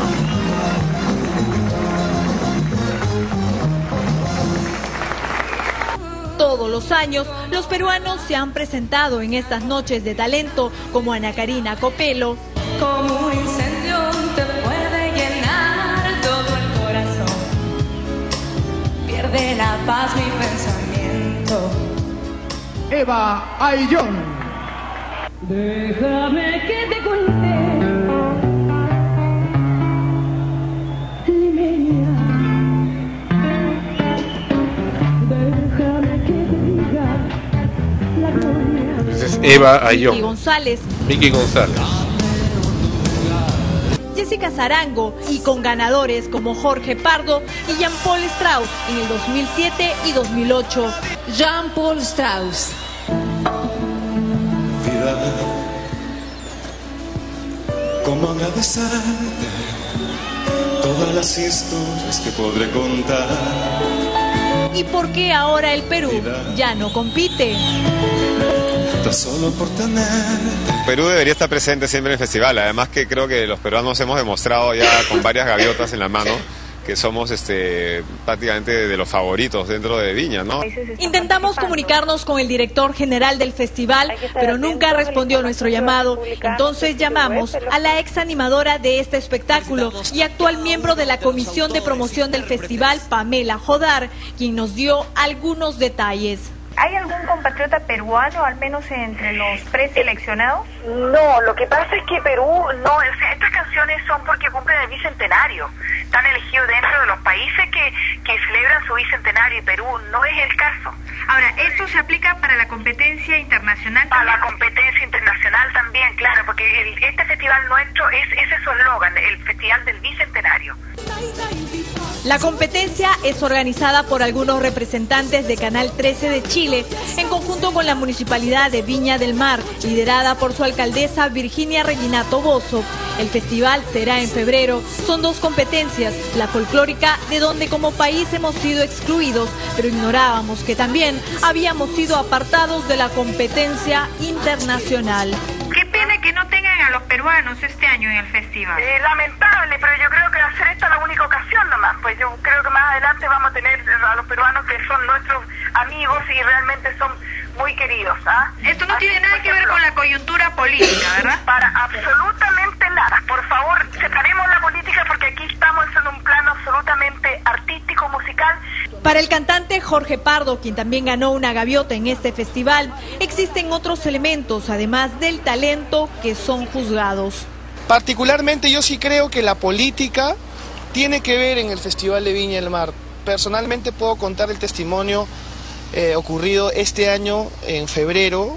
Yo representé al Perú. Si yo me hubiese ido de repente con el embajador peruano en Chile al festival o con algún soporte de repente de político, yo creo que hubiésemos podido llevarnos el título de la Lira de Oro en el Festival de Viña del Mar.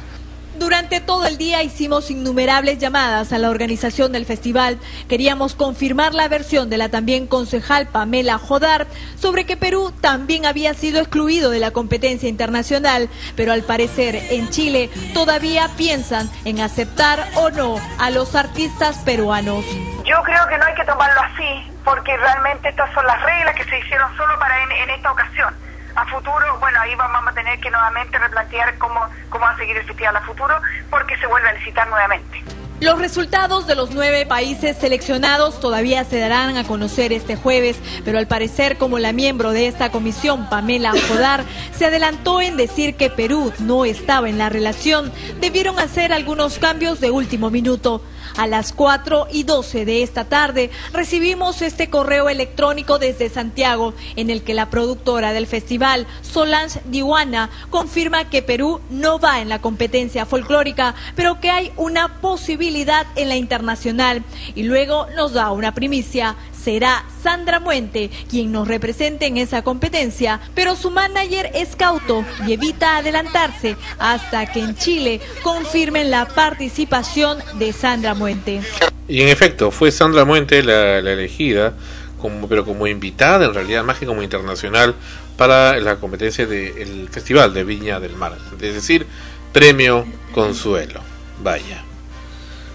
Bueno, no, es, eh, si bien es cierto están celebrando este año el bicentenario, bueno, lo que quieran, este es un festival que se da pues por muchísimos años con unas bases establecidas que, que causa, no es por nada, pero causa extrañeza que justo este año varíen las bases. Creo que ese tipo de celebraciones son aplicables a otro tipo de actividades y no a algo que ya es costumbre por años y en la que precisamente Perú se presenta y se sorprende el de pronto de, de no, no poder participar porque de, de repente cambiaron las bases de este año para el festival. O Pueden haber hecho una, una parte extra especial de para países bicentenarios. Perfecto. Claro, ¿no? A eso Punto. lo que voy. Pero no excluyes pues de esta manera. En fin, en fin, y ahora sí vamos con una brevísima pausa y venimos con los estrenos de la Rosa. Adelante. Felicidades. Feliz Navidad y un exitoso año 2010. Sol. Comunicación más allá de los sentidos. Frecuencia primera.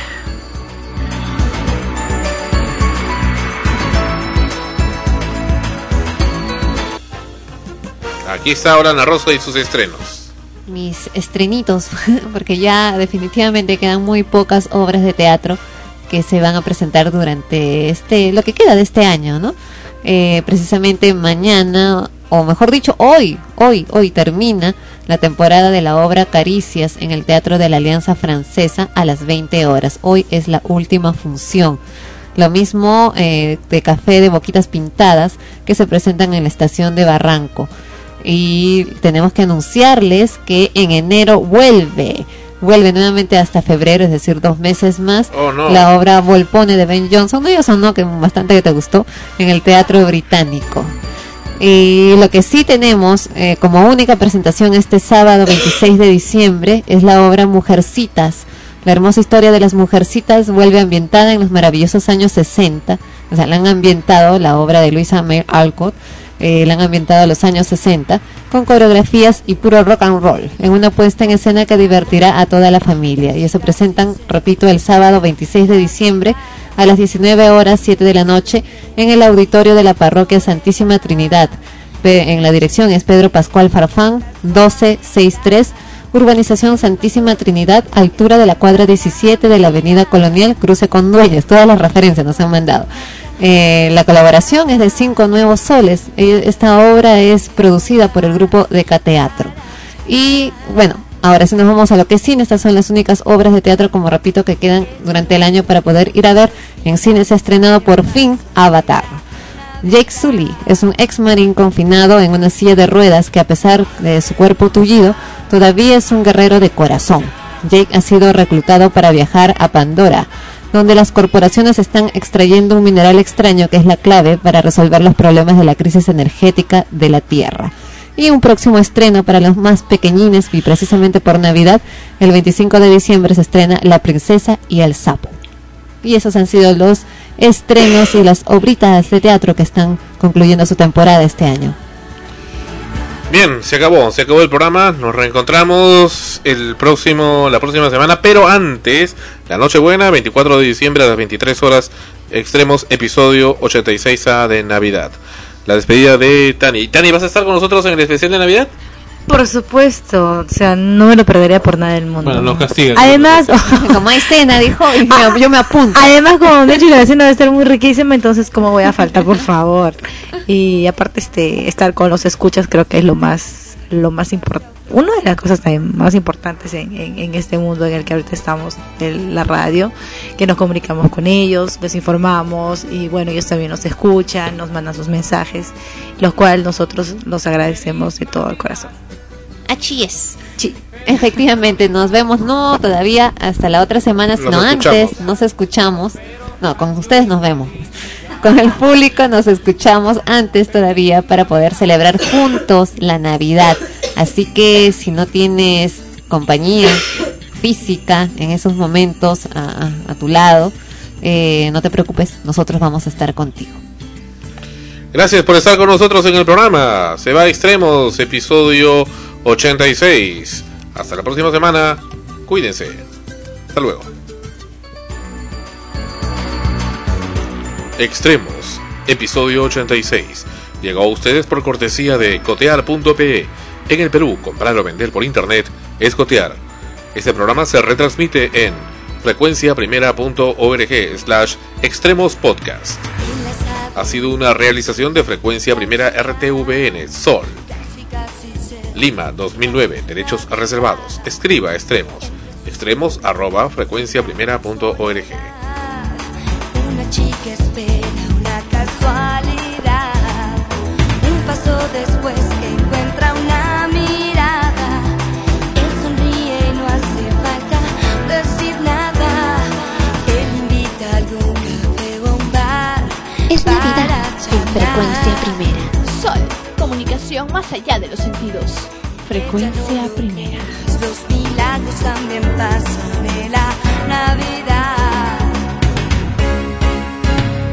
Aunque no